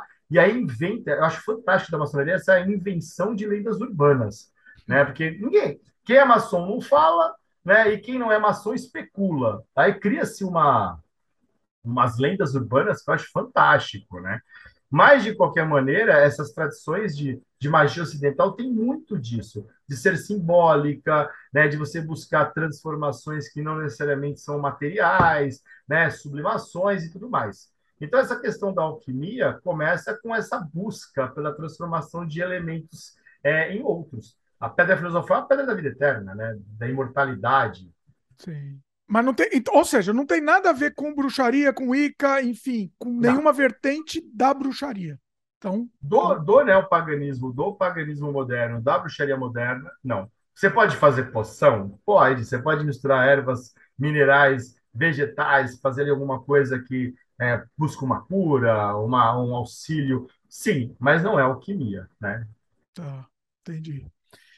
Uh, ah, inclusive, falando, só falando da maçonaria, temos um sem freio aqui muito bom sobre a maçonaria. A gente conversou com, com o Marcelo Del Débio, ele, ele que, que é da maçonaria, ele contou muitos segredos, tal, foi, foi interessante. Você falou que o pessoal não costuma contar segredo, então a gente conseguiu extrair alguns segredos, e foi bem interessante.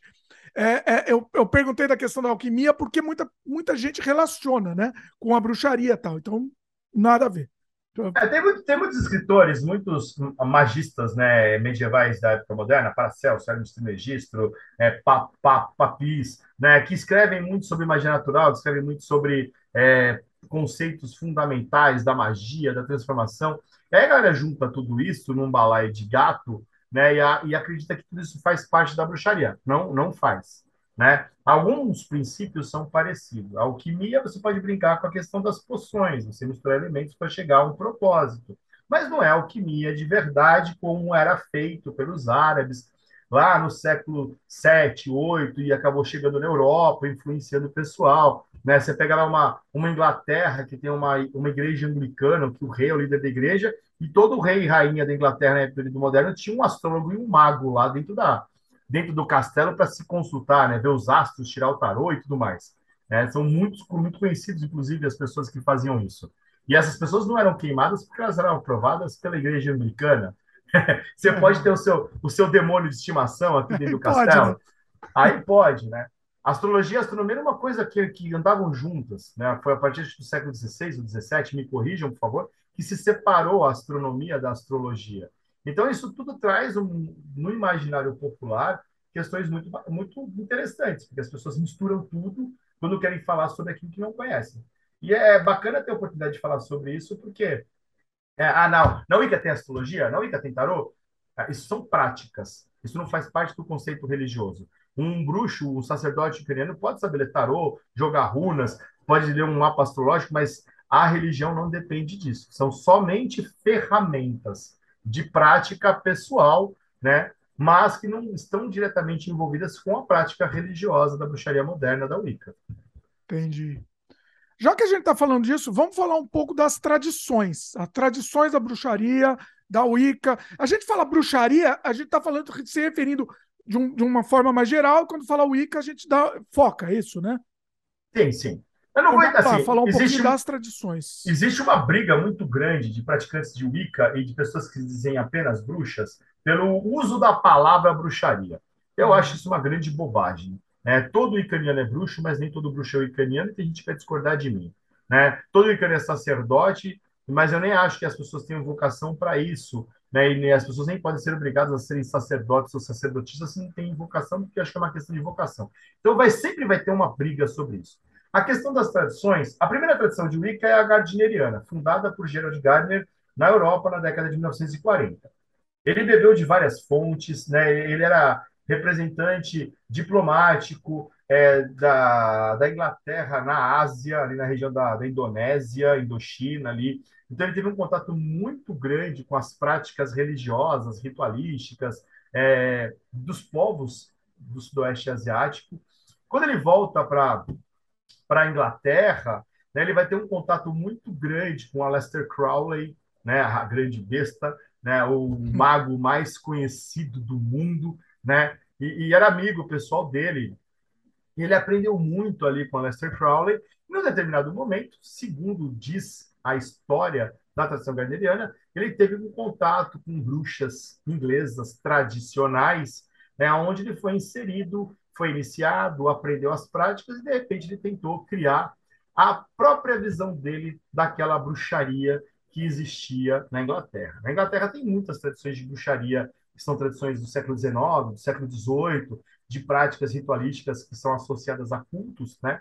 mas que não é a Wicca. A Wicca foi criada pelo Gardner. Ele associou ali um monte de coisas que ele aprendeu, tanto no Oriente quanto no Ocidente, e criou uma religião. Só que o primeiro livro que ele escreve é um livro de ficção. Ele está contando uma história em terceira pessoa, porque até 1940, eu não sei se é 47, 49, eu posso errar a data, mas existiam leis que criminalizavam a bruxaria na Inglaterra. Hum. Desde 1700 e alguma coisa, ninguém era morto por ser bruxo, mas multado, preso, é, expulso, isso ainda acontecia. E foi só no finalzinho da década de 40 que essa última lei foi revogada. E aí ele vai, aí depois ele lança as obras dele, né, que é Witchcraft Today e o significado da bruxaria, que são as duas obras mais conhecidas dele sobre a visão dele da bruxaria, instituindo essa religião nova, né? E ele era muito midiático, ele foi o cara que criou o primeiro museu de bruxaria das Ilhas Britânicas, né? Esse museu existe até hoje. Aqui no Brasil foi aberto um museu de magia e bruxaria, que é o primeiro museu da América Latina, né? É, sobre esse tema aqui na Vila Mariana. Então, assim, é uma influência direta. Do Gardner, a segunda tradição é o Alexanders. É uma trajetória muito parecida, são as duas tradições, digamos, mais antigas da bruxaria.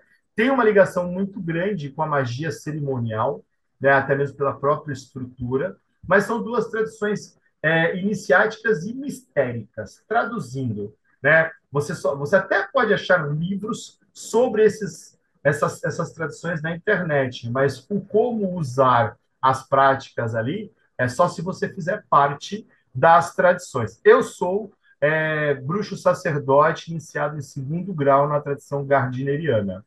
É, isso é um, talvez um pouco a mais do que eu posso falar. Depois a gente pode até falar especificamente sobre isso e tal, mas é a primeira tradição, Alexandrina é a segunda. Aí tem um sujeito chamado Raymond Buckland que leva o Wicca para os Estados Unidos. Isso na década de 60. É, década de 60, contra a cultura, hippies, paz e amor, né, aquele esoterismo maluco, galera psicodélica lá. Então vão surgir várias correntes da bruxaria nos Estados Unidos que vão associar práticas New Age à crença religiosa que vem da Inglaterra com Raymond Buckland. E aí os Estados Unidos vão ser o berço de diversas tradições diferentes.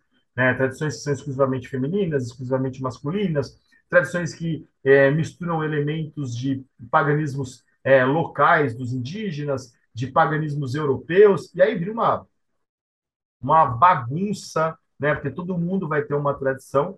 E aí, nos anos 90, a Wicca chega no Brasil. É, quando a gente tem a, os primeiros grupos que se intitulavam, se intitulavam é, bruxos modernos, wiccanianos, e na década de 2000 a 2010 tem um grande boom da bruxaria aqui no Brasil. Né? Tem números aí que eu acho fantásticos, não tem como a gente comprovar, mas tem gente que diz que tem mais de 300 mil pessoas que praticam Wicca no Brasil, bruxaria, mas eu não sei o que eles estão considerando necessariamente sobre isso. Mas você tem wiccanianos na América Latina, anglo-saxã todinha, na África do Sul, né, na Austrália, Nova Zelândia, na Europa todinha, né, é, acabou crescendo e se espalhando pelo mundo todo, né? Tem desde a bruxa de cozinha, que é aquela bruxa que faz magia com temperos, receitas, tortas, poções ali que você come para conseguir ali um, alguma transformação, algum efeito, até bruxas que são extremamente cerimonialistas, como são as tradições mais antigas. E aí vai o que você imaginar. Você falou da Wicca no Brasil. Você acha que o, o, Paulo Coelho, você falou dos anos 90 que começou, né? ele teve, deve ter tido uma influência grande isso, né? Uma força grande nessa nesse começo no Brasil aí. O que, que você acha? Falar do Paulo Coelho é meio complicado, porque ele é uma pessoa que se contradiz o tempo todo. Uma hora é uma coisa, outra hora é outra. Mas nos anos 70, quando ele escrevia música junto com Raul Seixas, né, ele fazia algo muito perto do que talvez seja uma bruxaria. Então a gente pode dizer que assim, ele é um dos caras aqui no Brasil que primeiro tocou nesse assunto, mas o Roberto de Carvalho, que é um dos primeiros bruxos auto-intitulados aqui no Brasil, que de conhecimento público assumiu ser bruxo, a gente pode dizer que talvez ele seja o equivalente brasileiro ao Gerald Gardner. A tradição dele não se perpetuou, né? Depois que ele, que ele faleceu. Mas foi ele que começou a falar na mídia propriamente dito de bruxaria no Brasil. Aí, nos anos 90, surgem algumas outras figuras, como Wagner Périco, Michael Engel, Claudinei Prieto, né, que vão falar abertamente de bruxaria, e isso ajuda porque tem uma editora, a editora Gaia, que começa a republicar livros americanos e ingleses, né, Scott Cunningham, é, The Tracy Hagler, um monte de livros assim que, que tinham a ver com bruxaria, feitiçaria, né, o guia, o guia essencial da bruxa solitária, acho que é um dos livros mais famosos dos anos 90. A Micaela Engel é uma, uma bruxa que escreve o primeiro. Ela, ela é a primeira pessoa a produzir um documento impresso que a galera compartilhava tirando xerox, coisa antiga, velha, né? Vamos datilografar aqui, pegar, discar aqui o número da pessoa. É, mas todo mundo nos anos 90, finalzinho dos 90, começo de 2000, tinha uma cópia xerocada né, desse manual de bruxaria que a Michele escreveu. E o Claudinei, a gente pode dizer que assim, ele é a primeira pessoa realmente midiática a trazer né, a bruxaria com força para a mídia, a criar uma tradição, a primeira tradição brasileira oficialmente foi fundada por ele, né, que é a tradição diânica do Brasil.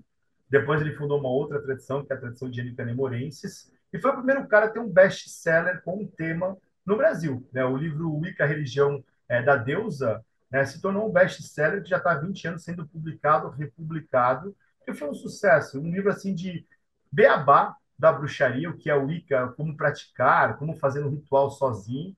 E foi um livro que acabou criando no Brasil, ali nos anos 2000, 2003, 2004, né, uma explosão. O número de bruxos e bruxas no Brasil cresceu ali exponencialmente. E aí outras tradições vão surgir no, no, no percurso. O clã Ashton de Danã mesmo começa como um círculo de estudos, que é a tradição que eu sou um dos fundadores, em 2007, né? E desde então a gente mantém o caminho da nossa tradição. Sim, bruxos podem ter mais de uma tradição, né? Desde que a tradição icaniana esteja ali preservada dentro dos seus pilares, não tem problema eu ser iniciado na tradição diânica, ter a tradição clã de Danã e ser sacerdote na, na tradição gardineriana. Uma coisa não invalida a outra. Entendi. Você comentou do Paulo Coelho, você acha que nos anos 70 ele até tinha, mas depois você acha que ele virou, virou o quê? Virou mais só mais show, assim, ou mais para vender livro? Que marqueteiro, marqueteiro, marqueteiro, né? É. é. um marqueteiro, e assim, eu não vou recriminar a pessoa, ganhou dinheiro, ganhou, abriu caminhos para muitas pessoas. Quem leu Brida, quem deu, leu aquele outro. Ai, meu Deus, sumiu.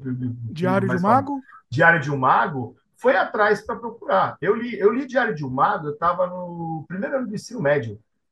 Hum. Eu achei aquilo fabuloso. Eu ficava morrendo de medo. De... Será que eu faço esse ritual aqui do gênio? Cara, que medo de fazer isso. Mas foi uma coisa que me atiçou. Quando eu li Brida, eu falei, nossa, isso aqui faz muito sentido na minha cabeça. É. Daí eu fui atrás de saber se tinham mesmo bruxas de verdade. Foi aí que eu encontrei essa bagunça toda que é a minha vida hoje. Então, pois é, por isso que eu tô falando. Nesse sentido, ele, ele meio que assim, mesmo sendo marqueteiro, ele meio que abriu o, o, os olhos das pessoas assim para essa prática, que ninguém sabia, talvez. Né? Que se popularizou muito, né? Foi muito. É, não, não, pode tirar o mérito dele em relação a isso, mas falar de bruxaria abertamente como enquanto religião, o Roberto Carvalho é o primeiro. Né? A gente pode dizer que, que, a gente pode dizer que o Paulo Coelho foi um precursor, né? E que o Roberto Carvalho vem trazer isso para a mídia e o Claudinei Preto explode mediaticamente e tal, né, considerado um dos expoentes brasileiros. Entendi. Vamos lá, então. Agora, agora que eu quero ver esses objetos aí. Inclusive, a minha, minha criançada que ter, adora, que adora, eles vão assistir, deve estar assistindo esse programa. Eles pediram para mostrar o que, que eles querem ver. Ó, Acho que o glamour que eles estão esperando do Harry Potter vai ficar, pô, ficar devendo um tantinho, né? Primeira coisa que você falou, a varinha mágica. Olha Eu aí. tenho aqui um ramo de cerejeira esculpido à mão, né? Foi descascado. E é- o que que é uma varinha mágica? É uma ferramenta que te ajuda a direcionar a energia. Né? Eu quero criar um espaço sagrado, eu quero direcionar uma intenção, quero fazer um feitiço, né? Eu quero fazer alguma coisa nesse sentido. A gente usa a varinha como uma extensão da mão é relacionado ao elemento do fogo, né, transformador, ah, o fogo é transformação. Tem varinhas que tem cristal na ponta, que tem cobre enrolado. né? Eu peguei essa aqui para mostrar que é uma coisa muito mais simples do que se imagina e que é uma ferramenta da prática religiosa. Né? É, não tem um glamour aqui envolvido, mas tem né, toda uma simbologia a partir disso. Outra coisa que eu posso mostrar aqui, é, esse aqui é pequenininho, porque eu ia pegar um grande. Isso aqui é um caldeirão. Olha. Inclusive, tem ervas queimadas aqui dentro, do último ritual que a gente fez. O caldeirão ele representa o útero da, da grande mãe, o útero da deusa, né? De onde viemos e para onde todos retornaremos um dia. É um objeto ligado à água, é um objeto ligado à transformação também e à magia. Então, é, todo bruxo tem um caldeirão. Aqui dentro você queima pedidos, aqui dentro você é, mistura elementos para né, fazer alguma transformação que você pretende, né? Sim, temos caldeirão. Aqui é um cálice, né? O cálice faz parte da celebração, também representa a água, e todo bruxo normalmente tem um atame, uma lâmina de dois gumes. Ah, para que que serve a lâmina? Envolve sangue? Não, não. Aí Ah, já, o- aí já o pessoal já É, começa, né? Já Já começa. vamos, já, a gente já joga na, na fogueira, que é para queimar mesmo, né? O atame também é uma ferramenta, tem quase a mesma função é, da varinha, né, do, do bastão, mas é, ele é um objeto, ele é um objeto que a gente chama objeto de poder porque ele ajuda a direcionar a magia que você está fazendo. Você pode cortar laços, você pode desenhar símbolos, você pode entalhar runas, né? Você pode também usar esse atame, esse cálice como símbolos do masculino e do feminino, né? O, o útero e o falo, né? Na bruxaria tem um ritual chamado Grande Rito, que é onde você, onde o Deus e a deusa se encontram para fertilizar a terra. Nada mais é do que você colocar, né, a, o atame, né, a, a faca, o punhal dentro de um cálice. né? São objetos simples. Para falar a verdade, na bruxaria como um todo, esses objetos eles são importantes porque, historicamente falando, é como você podia disfarçar a sua prática religiosa dentro de casa. né? A Ah, colher pode ser uma varinha, o caldeirão onde você faz comida, né? O cálice onde você bebe água, vinho, bebe cerveja, a faca é a sua ferramenta de cortar legumes, cortar carne e também fazer bruxaria. E, a, coisa- e a vassoura, a história da vassoura aí. A vassoura tem duas coisas que são fundamentais. Primeiro que a vassoura fazia, fazia parte de uma crença camponesa na Europa de que as, as mulheres pegavam os ramos mais longos do trigo, amarravam no feixe como se fosse uma vassoura, colocavam o feixe para frente, montavam em cima e pulavam. Isso, isso a gente chama de magia simpática. Por quê? Existia a crença de que quanto mais alto uma mulher pulasse, segurando aquele feixe de trigo, mais altos seriam os ramos de trigo a serem colhidos na próxima colheita. Olha que incrível. Ah. E, E, aí é- virou que voa aí- com a vassoura. Não, e aí você tem um. Aí vem a questão da- das crendices, das superstições, né? Porque o fato de uma mulher estar pulando, né, segurando aqueles ramos na mão, ah, aquilo ali é um objeto, lógico, demoníaco. As bruxas montam na vassoura e voam pelos céus para sugar o sangue e sequestrar criancinhas. Ah, o voo das bruxas depende do uso de substâncias alucinógenas, onde elas imaginam que estão é, voando e vão encontrar com o demônio. Essas histórias são horríveis e engraçadas ao mesmo tempo. É, é inacreditável. A gente tem que rir porque é, é inacreditável, né? Tenho vassoura em casa? Tenho. A vassoura a gente usa, por exemplo, para fazer uma limpeza espiritual. Você quer limpar, banir energias é, ruins, você quer purificar o ambiente, você pega a vassoura e passa no ambiente onde você está, no ritual, né, no sentido anti-horário, que é fazer as coisas negativas irem embora, e você limpa o espaço. Você varre para fora todo o mal. A ideia de varrer mesmo, né? Varrer mesmo, né? É um objeto que a gente usa para limpeza espiritual. Ah, então, mas vocês não montam na vassoura? Olha, se eu quisesse fazer um ritual que alguém me pedisse, olha, eu preciso que a minha plantação, né, esse ano seja sucesso, cara, eu vou ajudar o sujeito, vou montar na vassoura ali, vou pular no campo dele. Nossa, que coisa esquisita. É esquisito, mas é diferente. Aqui tem, aqui tem um símbolo de uma divindade, aqui tem Thor, né? Peraí, fica bem parado assim para ver. Olha aí, olha que legal. Fazer um jabá à parte, é minha esposa que faz essas pinturas e aceita encomendas do mundo inteiro, da divindade que você quiser. Oh, faz o jabá, onde que, onde que o pessoal encontra? Como Ela tem uma encontra? página no Instagram, que é da, da empresa dela, que é a Dandelion of Brigade. Depois eu passo certinho o link para vocês. Né? É, mas lá... fala de novo, para quem está ouvindo, só aí fala de novo para ficar fácil aí. Dandelion of Bridget, de Bridget.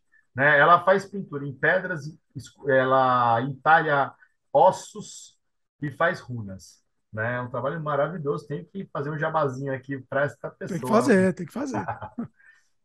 e, e, assim, a gente tava falando dos elementos, né? Também tem o, o, lance do chapéu, o chapéu lá pontudo também. Vamos, vamos falar todos esses clichês ah, aí, porque eu acho que é legal. O chapéu, é, o que a gente pode fazer de correlação, que é um objeto cônico direcionado para o céu para canalizar a energia.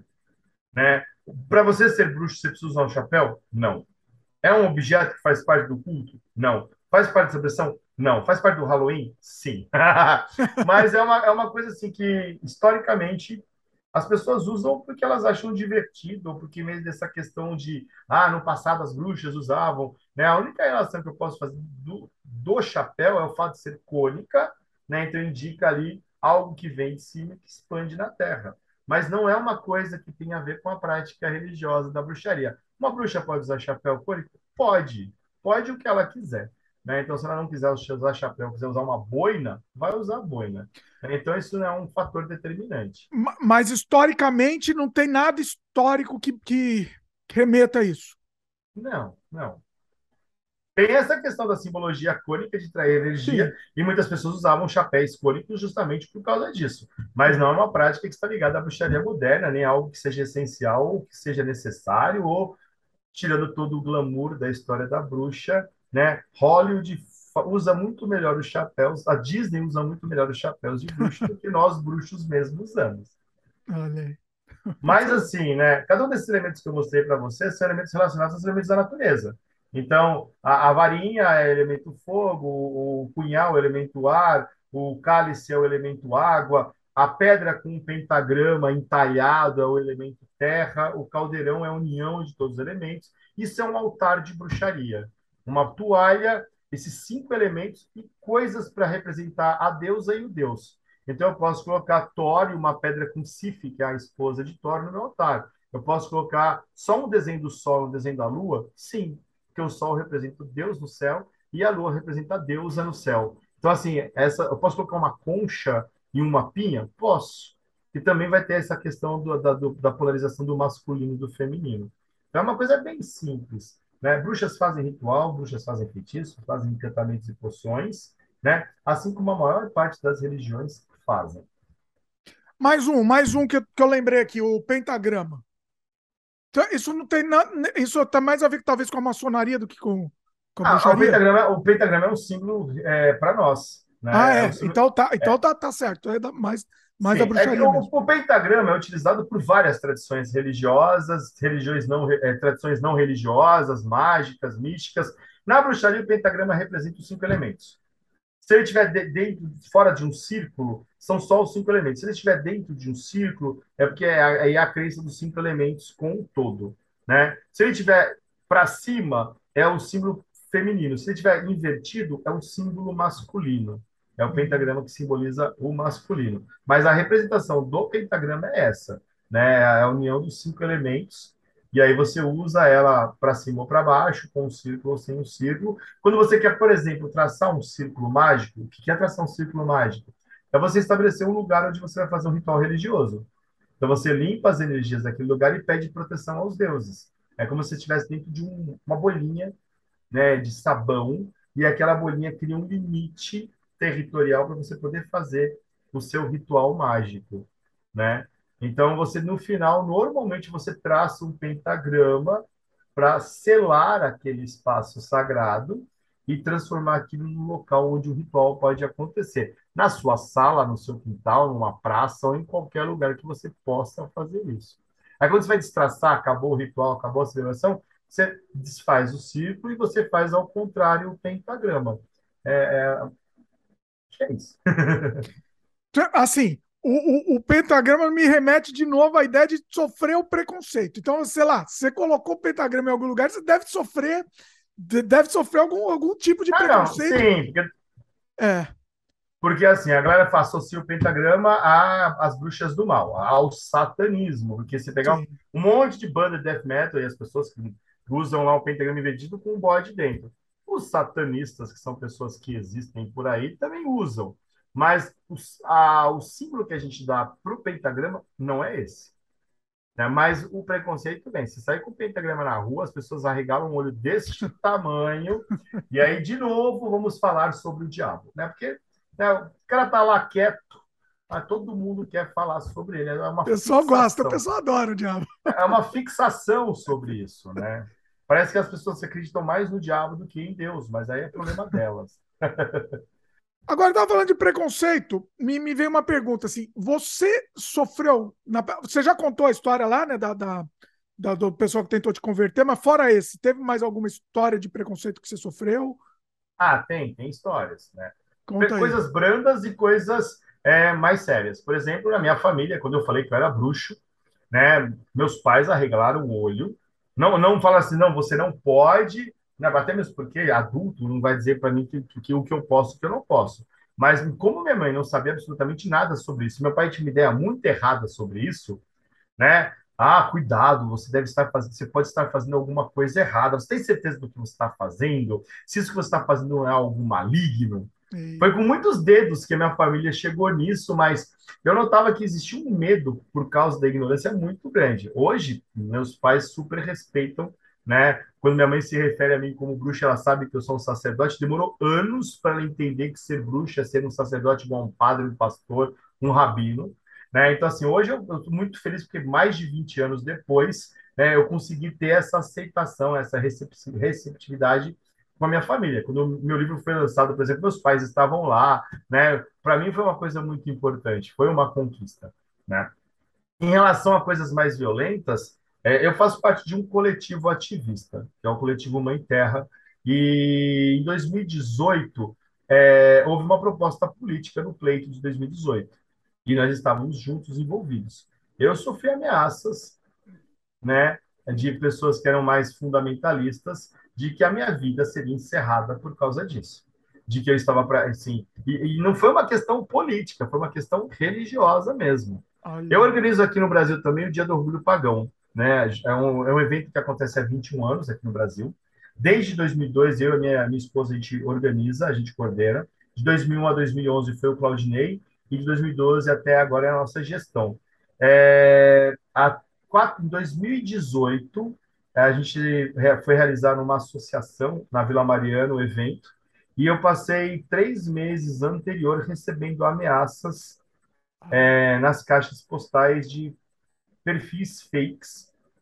Claro, né? É, tem, que tem, que se esconder, né? Afinal... Até que uma das duas pessoas acabaram usando o perfil para fazer a ameaça, eu fui atrás, consegui identificar quem estava por trás daquilo. E aí, quando você fala de lei, quando você fala de boletim de ocorrência, quando você fala de processo, o discurso muda.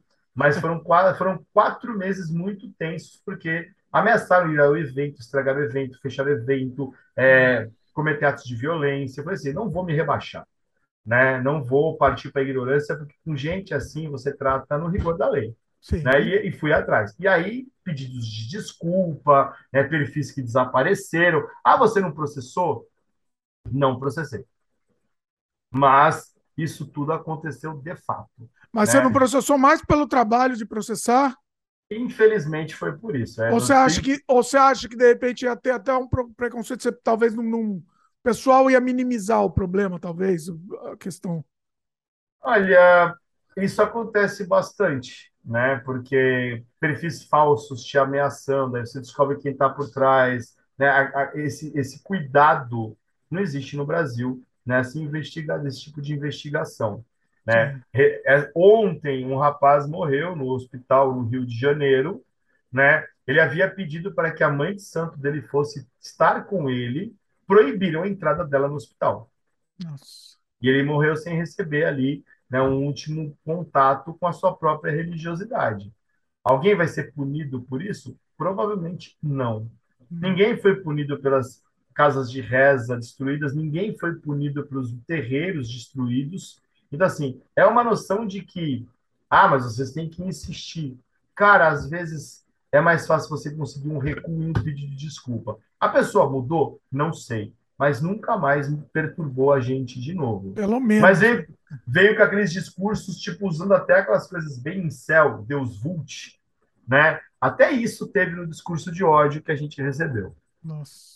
Nossa. Aí você imagina, né, que, que baixaria né, esse tipo de situação que é comum no Brasil.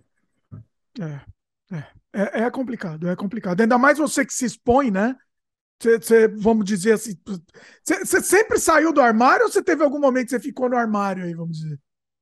Eu pratico desde 99, né? A partir do momento que eu decidi seguir essa religião, eu nunca é, menti por causa disso. Trabalhei numa escola em que eu usava um martelo de Thor, como esse que eu estou usando aqui, acho que não vai dar para ver, no pescoço, e a, a, supervisora da escola chegou um momento e falou assim, olha, eu preciso que você guarde esse símbolo.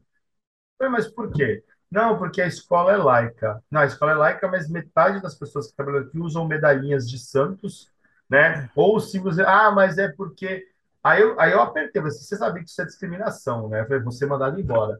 Aí eu descobri, porventura, que pais, né, de três alunos da escola que eram, eu não vou usar, não vou, eram neopentecostais, estavam questionando a influência que aquele símbolo trazia para a vida das, das filhas deles do Nossa. sexto ano do ensino fundamental, sendo que eu nem falava, né? Então, assim, como eu acredito que o Estado é laico e que a educação não tem que ter influência, quando me perguntam qual é a minha religião, eu sou corintiano. Se a pessoa entrar no meu perfil de qualquer rede social, vai saber qual é a minha religião. Eu escrevi um livro sobre bruxaria. Né? Então, assim, não é algo que eu escondo, mas também não é algo que eu fico expondo para o mundo, até mesmo porque, se alguém me perguntar, eu vou responder, mas eu vou sair levantando bandeira. Né? Não, não tem nada a ver. Bruxo, né? e me engulam por isso. Né? É, não, é. Assim, não, não tem nada a ver no sentido assim. Você não, não precisa levantar a bandeira. Você não, não, você não se omite, mas também não, não, não é o caso de ficar. Se não, perguntarem, não. Né? Ah, e aí, aquela questão que a gente falou da polarização, acho que essa foi a primeira eleição aqui no Brasil que eu vi as pessoas com medo de sair vestidas de vermelho na rua. Pois é. Pois é. Então, assim, não dá para dizer que isso é uma polarização. Isso é uma violência. Né? Então imagina, se você sai com uma roupa vermelha com um pentagrama no peito, né? Ah, certeza que você tem um alvo na testa, né? Nossa, nossa. Pelo amor que, de Jesus. Que absurdo, que absurdo. Uh, isso, o seu nome, né? Eu, eu até tenho dificuldade de te chamar pelo seu nome bruxo, né? Como é que, como é que funciona isso? Porque você tem o um nome bruxo, Tir, é? Tirfang, Holy Dragon, né? Como é que funciona isso? Você usa é. mais esse nome quando você fala do assunto? Como é, como é que é que funciona? Assim, no trabalho eu sou o Tiago, professor Tiago, ponto. Para minha, minha mãe eu continuo sendo Tiago. Gente, meu nome é Tiago. É, todos os meus amigos, todas as pessoas com quem eu me relaciono fora desses dois ambientes me chamam de Tir. Carinhosamente Tirfeng como Tir. Até a minha sogra me chama de Tir. Né? Então, para mim, isso é fantástico porque Muitas pessoas, quando adotam a bruxaria como religião, buscam uma identidade pessoal. É como se fosse o meu nome, é, é, a minha identidade social. Tipo, eu, eu me reconheço como. É um nome que assim, Tirfeng, a espada do deus Tyr. Holy Dragon, um dragão de azevinho. Ah, porque o azevinho é uma folha sagrada, o dragão tem, tem, tem na mitologia. Tirfeng, porque é um deus que eu admiro muito, né, o deus da justiça, da guerra, da batalha tal. Eu escolhi o um nome para mim. Não deixei de ser o Tiago por causa disso, mas eu me identifico e me reconheço como Tirfeng. Então acabou se tornando né, parte da minha identidade. Não é um Luiz Inácio Lula da Silva, uma Xuxa, Maria das Graças Xuxa Meneghel, né? Não alterei meu nome, mas é a minha identidade pessoal, é como eu, eu me chamo e me reconheço. Mas por quê? Assim como, por exemplo, o Papa Francisco não chama Francisco, e o é. Bento XVI não chama Bento XVI, o que não é uma coisa tão distante da realidade das religiões majoritárias, nós também temos essa ideia de buscar um nome que se identifique com a nossa prática religiosa. Ah, não precisa, você precisa saber falar Tirfeng? Não, me chama de Tiro que eu tô maior felizão assim da vida. É porque eu tô, eu tô com cuidado para te chamar do, ou não chamar de Tiago, não chamar de Tirfeng, Tir, então, pronto. Fica mais Tir tá ótimo, o Tirfeng tá fantástico, o Tiago não tem problema. Continua sendo euzinho aqui. Maravilha. Bom, vamos falar agora então do, do seu livro, né? Você falou um pouco, vamos falar do seu livro que você está lançando também, da bruxaria urbana, né? Mostra bem no meio aqui. Bruxaria. A capa é muito bonita, inclusive. Gosto bastante Essa... dessa ilustração aí. Bom, esse livro é um livro que tem uma história bacana. Eu comecei a escrever em 2012. Escrevi dois capítulos e guardei. Joguei fora um monte de arquivo do computador, mas esse continuava lá. Em 2020, pandemia, isolamento social, não dava para ir para o rolê, né? Afinal de contas, não era só uma gripezinha, né? É, eu sentei na frente do computador e falei assim: preciso fazer alguma coisa para manter minha cabeça é, organizada. Peguei esse arquivo, e falei assim: vou terminar de escrever isso. E aí, pesquisa vai, livro livro que eu já tinha lido, pega a citação, não sei o que lá. Eu construí o Bruxaria Urbana em 2020, mandei para a editora, né? E eles me, me informaram que seria editado. Quase morri do coração. Né? Fiquei muito feliz com a história. Mas bruxaria urbana é, é uma questão muito simples. Né? Quando você fala de bruxaria, é, e você lê sobre a bruxaria, é como se você só pudesse praticar bruxaria no meio da natureza. É uma religião que entende que a natureza é sagrada. Né? É uma religião que está ligada a ritos de fertilidade, de colheita, fogueira, aos elementos da natureza, né? Tem a crença nos animais xamânicos, totêmicos, né? Que, que te protegem. Então, assim, muita gente acha que para ser bruxo você tem que morar na floresta, na fazenda, você tem que ir para o meio da cachoeira, para pra, pra praia, para uma praça florida arborizada. Isso é só pensar mesmo, porque 90% dos rituais e celebrações que você faz é na, na sua casa. Ou é na sala, ou é no quarto, ou é na garagem. Então isso dá uma, uma um feio assim sensacional, tipo, não, bruxaria natural você está celebrando na minha garagem, no meu quarto, né? Então assim, a ideia é lembrar, buscar, né, ressignificar o lugar onde você está. E aí vem aquilo que eu falei no começo, né? As religiões da antiguidade eram praticadas na cidade. O Patesi estava no templo lá no Zigurate, dentro da Babilônia. Os templos de Luxor, de todos os outros no Egito estavam dentro da cidade. Os templos dos deuses estavam na urbe, estavam ali na, nas, polis, nas polis gregas. Né? Então, assim, nós estamos num ambiente que também é sagrado. Se tudo é sagrado, tudo foi criado pelos deuses, pela deusa, a cidade também foi. Né? Fomos inspirados a ter essas habilidades, adquirimos essas skills aí, para poder fazer aquilo que a gente faz. Então, a cidade, ela também é um ambiente natural. Modificado, mas é um ambiente que passa por muitos problemas, muitas feridas, muita violência, poluição, né? Um monte de coisa que acaba descaracterizando essa visão que a gente deveria ter do lugar onde a gente está. Né? A nossa casa é um templo para nós, o nosso corpo é um templo, a nossa casa é um templo, a nossa cidade também pode ser. A ideia do livro foi, nasceu mais ou menos com essa pegada, né? um manual de práticas, rituais e ativismo mágico. Ativismo, sim. Né? A partir do momento que você entende que a sua realidade não, é, não se trata só de você, né? e partir do princípio que existe você, existe a comunidade, existe o todo, o que, que eu posso fazer para transformar essa realidade numa realidade melhor? E aí vem o ativismo, né? buscar curar os ambientes da cidade, buscar juntar as pessoas, buscar a coletividade. Todos os povos da antiguidade tinham essa sensação, essa noção de coletividade a gente planta junto, a gente colhe junto, a gente caça junto, a gente se reúne para as refeições junto, a gente vai para a guerra junto. Mudou a historinha, a narrativa? Mudou. Mas é a mesma coisa. Né? Você tem um monte de ambiente urbano ali, praças, terrenos baldios abandonados que podiam o quê? Fornecer alimento para as pessoas, podiam fornecer ervas medicinais para você fazer ali um chá e até mesmo para você fazer suas poções. Né? Então você pode olhar para a cidade e buscar esses elementos. Você pode juntar a galera para um lugar onde tem muita violência para orar naquele lugar, para ver se a energia começa a se transformar para uma energia melhor.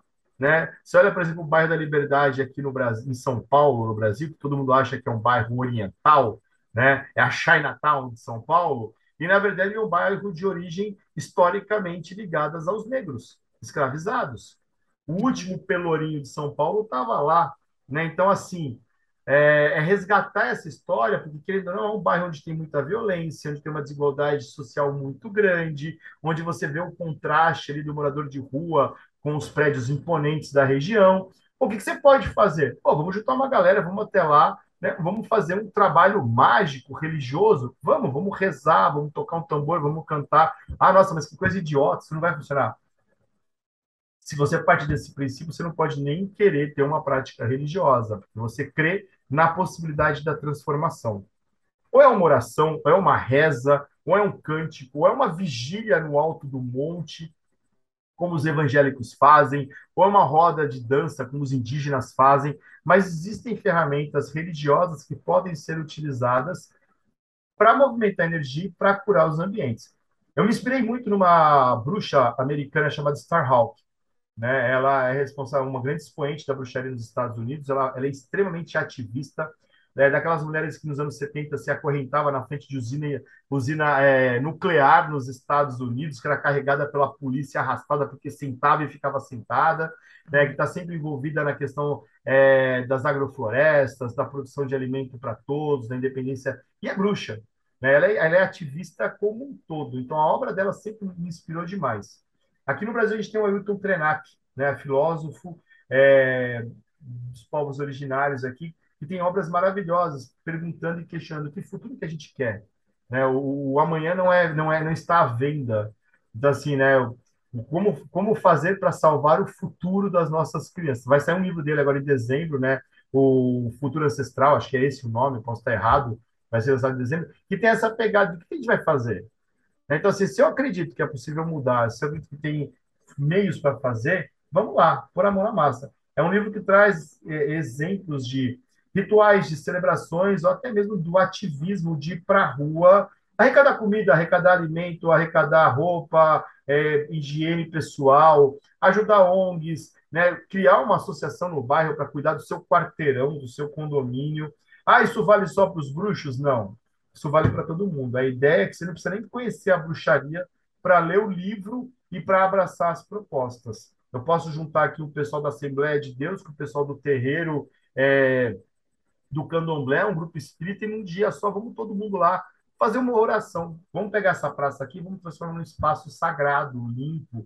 Né? Ah, vai rezar o Pai Nosso? Vai rezar o Pai Nosso, vai tocar o ponto do orixá, vai fazer um cântico xamânico, vai fazer uma, vai fazer um, uma magia da bruxaria. Mas a ideia é essa, é você trazer né, é, e buscar essa conciliação. É uma coisa que eu gosto de falar muito, tem muito mais coisa que une a gente do que separam a gente. Então, se a gente pode fazer junto, por que não?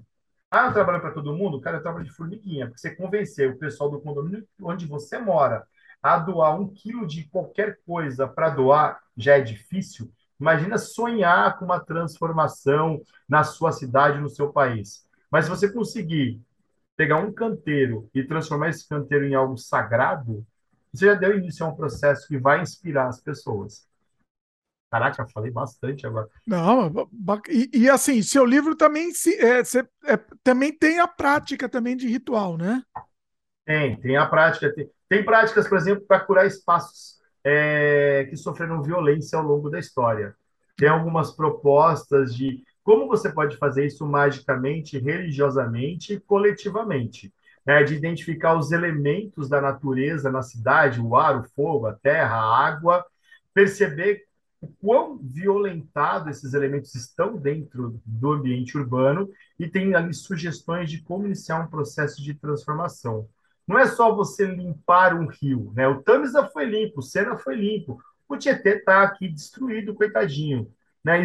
Esse rio era sagrado, há 500 anos atrás, esse rio era sagrado para os povos que viviam aqui no Planalto de Piratininga, por exemplo, que é o antigo nome de São Paulo. Por que não tentar né, movimentar uma energia para que algo realmente aconteça, para que esse rio seja limpo? Para que os espíritos da natureza que residem ali possam se fortalecer e, de repente, transformar a realidade. Né? Então, a ideia é essa. E também tem a questão do ativismo. A gente fala que tem muita gente que diz que a bruxaria é uma religião elitista. né? Que para ser bruxo você precisa ter livro, você precisa ter. Precisa. Ler é fundamental para qualquer coisa. Mas a, a, questão da desigualdade social não pode ser um fator que limite a sua prática e a sua crença.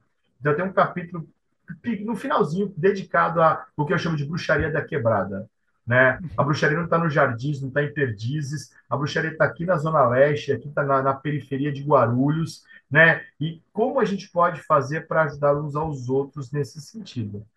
E eu dou até, até exemplos, por exemplo, de, de animais que são chamados totêmicos, xamânicos, né? Que estão dentro da cidade de São Paulo. É, muita gente gosta de falar assim, não, porque eu tenho um animal de poder que é um javali, é um urso pardo. Eu fico procurando um urso pardo no terreno baldio, né? Tudo bem que aí é fácil ver um urso preto de vez em quando. Aqui visita... tá aqui, ó. Aqui é, tá, tá aqui meu vizinho aqui. É, é, é tipo vira-lata caramelo. Eu, eu quero morar no Canadá porque eu quero ter um urso de estimação. Alguém anote isso aí, porque isso vai acontecer. Agora... Mas aqui, cara, você tem saruê, você tem coati, você tem onça parda dentro da cidade, jaguatirica, papagaio, né? Numa visão religiosa, espiritualizada, esses animais eles trazem ensinamentos para as pessoas. Né? Existe uma energia envolvida simbolicamente a esses animais. Né? Vamos pensar que em Roma a loba era um animal ali totêmico, né? Ajudou a fundar ali, amamentou Remo e Rômulo, né? Então isso sempre esteve ligado e associado às culturas humanas. Por que não dentro da cidade? E por que não os animais que estão dentro da cidade?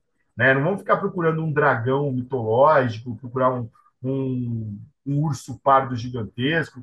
Tem os animais aqui, e esse, o espírito desses animais podem ajudar a transformar aquilo que a gente vive. Então a ideia do livro foi essa, que é um, trazer um movimento, resgatar, buscar, juntar as pessoas para transformar né, o mundo que a gente vive. Muito bom. bom repete o, o endereço onde o pessoal consegue encontrar o livro www.editoraalfabeto.com.br, né? Entrou lá, colocou em lançamentos, já aparece de cara a foto do livro. Colocar bruxaria urbana no Amazon, na Amazon também já aparece, tá lá. Fiquei muito feliz. Pensa criança feliz, né? Ganhando doce quando você abre a página a primeira vez que eu vi lá, fiquei, caraca, mano, tô na Amazon, né? É, deixa eu feliz da vida, mas nesses dois endereços você encontra. E já está chegando nas livrarias aqui em São Paulo e pelo Brasil. Já teve muita gente mandando story para mim, compartilhando. Fiquei muito feliz. Se você comprar o livro, quiser comentar, manda lá no meu perfil do Insta, Tifeng Holy Dragon, né? É, que eu vou adorar né, ouvir o que você tem a dizer, os comentários que você vai fazer. Muito, muito bom. Olha, eu vou falar uma coisa, por isso que eu adoro esse projeto aqui do Sem Freio. Assim, o que eu aprendi hoje é assim, é, é isso, né? Eu começo, começo o programa aqui na, na ignorância total e aprendo um monte de coisa. Olha lá, ó, o livro de novo, ó, mostra bem parado aí para não borrar. Bruxaria Urbana, olha aí. Muito legal. Dá uma folhada aí para mostrar aí, pessoal. Dá uma. A contracapa aqui, essa ilustração é maravilhosa. Tem algumas ilustrações que eu ganhei de presente de alguns artistas aqui é, do Brasil, daqui de São Paulo. O Marcelo Scaff, deixa eu achar a ilustração dele, que acho que é uma das é uma ilustração maravilhosa, que vai dizer um pouquinho muito daquilo que a gente está defendendo aqui. Eu perdido no meu próprio livro, olha só, vejam vocês. É a vida. Bom, tem algumas ilustrações aqui. Né? Aí, olha que legal. Esse capítulo aqui é o ativismo mágico, não tem local nem hora, rural, urbano, presencial ou virtual, pode acontecer em qualquer tempo, em qualquer hora, basta vontade, organização e ação. Essa ilustração aqui, que eu, eu gosto sempre de mostrar ela. Bem parada, assim, fica bem parado. Olha aí. Ah, muito legal, hein? Ativismo mesmo, né? Vamos para a rua, né? Vamos buscar. É... Não é só falar, né? Só falar é fácil. Né? Colocar a mão na massa, ir para a rua praticar, que é difícil. A gente sair do nosso, da nossa. Ninguém quer sair da zona de conforto, vamos falar a verdade. Né? Porque uhum. zona de conforto, muita gente lutou para estar tá ali.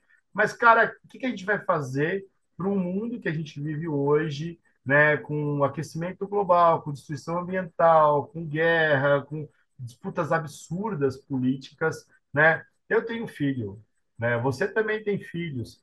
O que, a gente quer para o futuro desses carinhas, né? Porque quem decide o futuro deles são pessoas engravatadas, mais velhas, que estão no poder e que não pensam de como vai ser a vida desses jovens daqui 40, 50 anos. E se a gente não fizer algo, né, eu vou, eu vou ficar me sentindo como o primeiro-ministro de Tuvalu na COP, na última COP, que gravou um vídeo dentro da, do mar dizendo: Olha, minha ilha está afundando e a gente vai desaparecer, vocês vão me ajudar? Porque a culpa não é minha. Né? Então, eu, às vezes a gente se sente dessa forma. Né? Uma, uma menina que toda sexta-feira ia com cartaz na praça das cidades e estou aqui para combater o aquecimento global. Quem imaginou que a Greta Thunberg ia chegar onde ela chegou com um protesto tão singelo, né? De o que vocês estão fazendo com o meu futuro? Sim, sim. Nossa, é, é isso, é isso. Assina embaixo aí. Bom, Vamos então para as indicações né, de mídia, o que, que o pessoal pode consumir para conhecer mais. Né? Você comentou lá da, da, da série, você falou que não, tem nada a ver tal. Alguma coisa que seja mais realista, alguma coisa mais, mais fundamentada aí, o que, que você indica? Olha, falar de série de filme é complicado porque são muito estereotipados. Né? Então, assim, eu vou, posso indicar séries para vocês se divertirem. Nisso, de repente, aguçar a curiosidade a respeito. Tem um, um, filme dos anos 70 que chama O Homem de Palha, The Wicker Man. Uh, rapaz, isso é, isso é maravilhoso. É. Esse filme é bacana por quê? Porque ele mostra uma tentativa de recriação de um culto né, ancestral que acaba se tornando um filme de terror. Mas é legal porque tem a, a consultoria que foi dada para o filme foi uma consultoria é, de pessoas do paganismo. Do Olha. que poderia ser do que poderia ser uma seita, né? E seita é sempre complicado. Né? O Wickerman é uma figura da, da tradição gaulesa, onde eles queimavam dentro de um grande boneco de palha animais e um prisioneiro de guerra como uma oferenda aos deuses. Hoje no paganismo ninguém faz isso, eu espero, né? É crime, não vamos queimar os amiguinhos, né? Já fizeram isso durante muito tempo na Idade Média. Mas é um filme que traz uma referência bacana. A versão dos anos 70, tá? Porque a versão nova, com Nicolas Cage, por Pelo favor. amor dos deuses, aquilo é uma abominação. Aquilo é um dos piores filmes que eu já assisti na vida, que é o remake lá. Não, assisto o original com o Christopher Lee, inclusive. Fantástica essa versão. E, e é meio musical, né? Então tem umas músicas é, é, é incríveis, assim. A, a, a, bruxaria é uma religião muito musical. Né? As é. pessoas tocam tambor, tocam maraca, cantam, dançam em círculo. Então isso é uma coisa real dentro da bruxaria. Né? A gente realmente é muito festivo. É quase uma balada quando faz um, um ritual, uma celebração com bastante gente. Então, acho que eu lembro agora para falar é o Wickerman, que eu acho um filme muito bacana. Ah, da magia à sedução. Aquilo é engraçado. Né? Eu sou velho, vou pegar uma referência bem velha. Estou tentando pegar uma referência nova aqui. O pessoal não ficar procurando vídeo VHS, que não existe mais. Né? É... Eu posso indicar alguns livros também. Né? Tem um livro, um livro, muito bacana da Sorita Dest e do David Rankin, que chama Origens Mágicas da Wicca. Tudo isso que você me perguntou sobre de onde veio a bruxa voando aqui, ó. Olha aí. Ela pega todas as referências ligadas à bruxaria, prática da bruxaria hoje, e busca na história é, medieval, moderna, de onde é que isso surgiu. Então, é um, quase que um guia de referenciamento. Né? Tem um outro livro muito legal que chama História da Bruxaria. Né? Esse livro aqui faz tem uma primeira parte, ele é todinho histórico, fala tudo que pode ser bruxaria, até os absurdos, e depois desmistifica. E a segunda parte fala da Wicca, da história da Wicca, da bruxaria moderna. E tem um livro fantástico que eu vou indicar, lógico, porque você nem precisa ser bruxo para ler, que é o Bruxaria Urbana. Né? O autor é sensacional, chama Tifeng Rolê Dragon. Né? Inclusive, né? Se comprar, se quiser conversar com ele, é super fácil no Instagram, Tifeng Rolê Dragon, ele vai responder no direct. Se quiser informações... Ah, é, é, é, bem, bem lembrado. Eu ia falar assim, se o pessoal quiser te encontrar, falar com você, como é que faz? No direct do Instagram é o lugar mais fácil. Né? Eu respondo ali, bateu ali, eu estou respondendo. Como né? que te encontra no Instagram? É... Arroba Tirfeng Holy Dragon. É o nome que está no livro, Tirfeng Holy Dragon é o nome do perfil. Mas deixa eu mostrar. Tá, procurar pelo seu nome, é, pelo. Tá. Se você é Tirfeng, né? Tem quatro pessoas que aparecem. O Tirfeng, do jeito que está escrito aqui na tela, só sou eu. Esse, esse rostinho aqui simpático é inconfundível. muito bom. Muito é o lugar mais, é o jeito mais fácil de me, de me encontrar. Se quiser mandar um e-mail para a editora também, eles me repassam, né? Mas acho que por Instagram fica uma coisa mais bacana. Não adianta eu falar que quero juntar as pessoas trazer uma coletividade e passar um e-mail que eu não vou ler e não vou responder, porque eu não respondo e-mail de ninguém. Né? Então, manda no direct, eu vejo lá, cara, já te respondo na hora. Olha aí, muito bom. Eu vou deixar os contatos também aqui na descrição. E tudo que a gente conversou está é, tá listado aqui no, nos comentários, na, na descrição. Então, livro, filme e todas as conversas também está listada na ordem aqui nos comentários, tá? Para o pessoal acompanhar mais fácil também. Muito bom, muito bom, Tifeng. É incrível esse papo. É, e é isso, foi, é o que eu sempre falo, assim, é, é, por isso que eu amo esse projeto do Sem Freio. Eu comecei o, o programa de hoje na total ignorância, total, e, e, e assim, é, é, olha o que, que a gente aprende, assim, olha o que, que foi incrível, incrível mesmo, assim. E você vai voltar, hein? Você vai voltar, vamos pegar outras, outras pautas também. Como o pessoal que não sabe, você é professor de, de, de, história também, então tem muita coisa. O que, que a gente pode falar e dar umas sugestões aí de próximos temas? Aí? A gente pode resgatar aí aquele sem freio que a gente fez sobre a Ucrânia, né? Esse assunto continua, a guerra não acabou, né? Fizemos algumas previsões que podem ser destruídas ao vivo aqui, né? Primeiro programa, eu não vi ninguém, a gente fez, eu lembro quando o Dimitri convidou a gente, né? Eu e o Marzoca, né? Não tinha visto ninguém falando a respeito, foi uma loucura para organizar aquela live, foi maravilhosa. Foi né? no dia, né? A gente fez no foi dia no que dia. começou a guerra, pois é. Não foi, não foi ao vivo na Ucrânia, foi, mas foi quase. quiser o, falar sobre história Inclusive, eu vou deixar também esse programa no, na, na descrição também para o pessoal assistir. Vale a pena, vale a pena. Foi incrível. E vamos depois, de repente a gente combina. Vamos combinar em off outros assuntos também. Vamos, vamos marcar assim. Tenho certeza que o pessoal adorou. E incrível papo, incrível. Vão atrás do livro, vale a pena. E é isso. Queria agradecer mais uma vez. Papo incrível mesmo. Cresce, crescendo, a gente cresce aqui. Olha, olha, cada, cada programa quanto a gente cresce. É incrível. Eu, por, por, isso que eu amo assim. Eu amo fazer esse projeto. Eu faço esse projeto principalmente para mim. Eu quero que vocês venham junto com a gente aqui, porque é, é incrível a quantidade de coisa que a gente. É, de, de, de assuntos, de, de, como a gente cresce com, com... hoje, por exemplo. Foi, foi espetacular.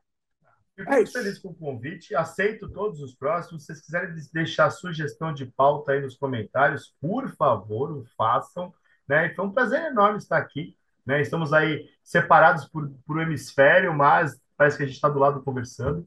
E é. vocês que estão aí assistindo, que ficaram o programa inteiro assistindo, olha que maravilhoso. Né? Muito obrigado pela audiência, obrigado por compartilhar, curtir e compartilhar né, o canal do Dimitri. Acho fantástico quando a gente dá suporte para esse projeto.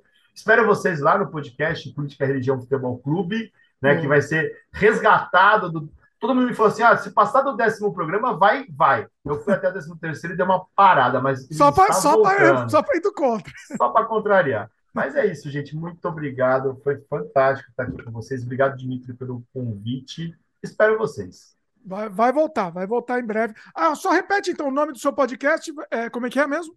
Política e Religião Futebol Clube. Muito, tá no Spotify, né? E em breve vai para o YouTube também. Ah, vai, tá, vai no YouTube também. Vai em estar vídeo, vai estar vai tá em vídeo também. Vai. Ah, acho que o meu, meu programa de, re, de voo de retorno vai ser direto no YouTube e aí eu vou subir ele pro, mas aguardem que é só para lá que eu vou estar tá, tá falando a respeito disso. Muito bom, muito bom. É isso. Queria agradecer mais uma vez. Incrível o papo. Pessoal, chegou até aqui. Lembra de dar um like aí pra gente, se inscreve no canal se ainda não é inscrito, clica no sininho de notificação, aquele papo todo de YouTube. A gente, é, é chato, é chato a gente ficar falando, só que tem que falar, pessoal, porque se, isso é muito importante. O YouTube não recomenda, então vocês precisam fazer a parte de vocês. Sim. Dá o like, o, o, o YouTube entender que vocês gostam do conteúdo, continuar recomendando para vocês e para pessoas de perfil semelhante ao, ao seus também. Então é muito importante mesmo. É isso? Cheers! É isso. Mais uma vez, incrível. Valeu, pessoal, é. e até a próxima. Hasta la vista.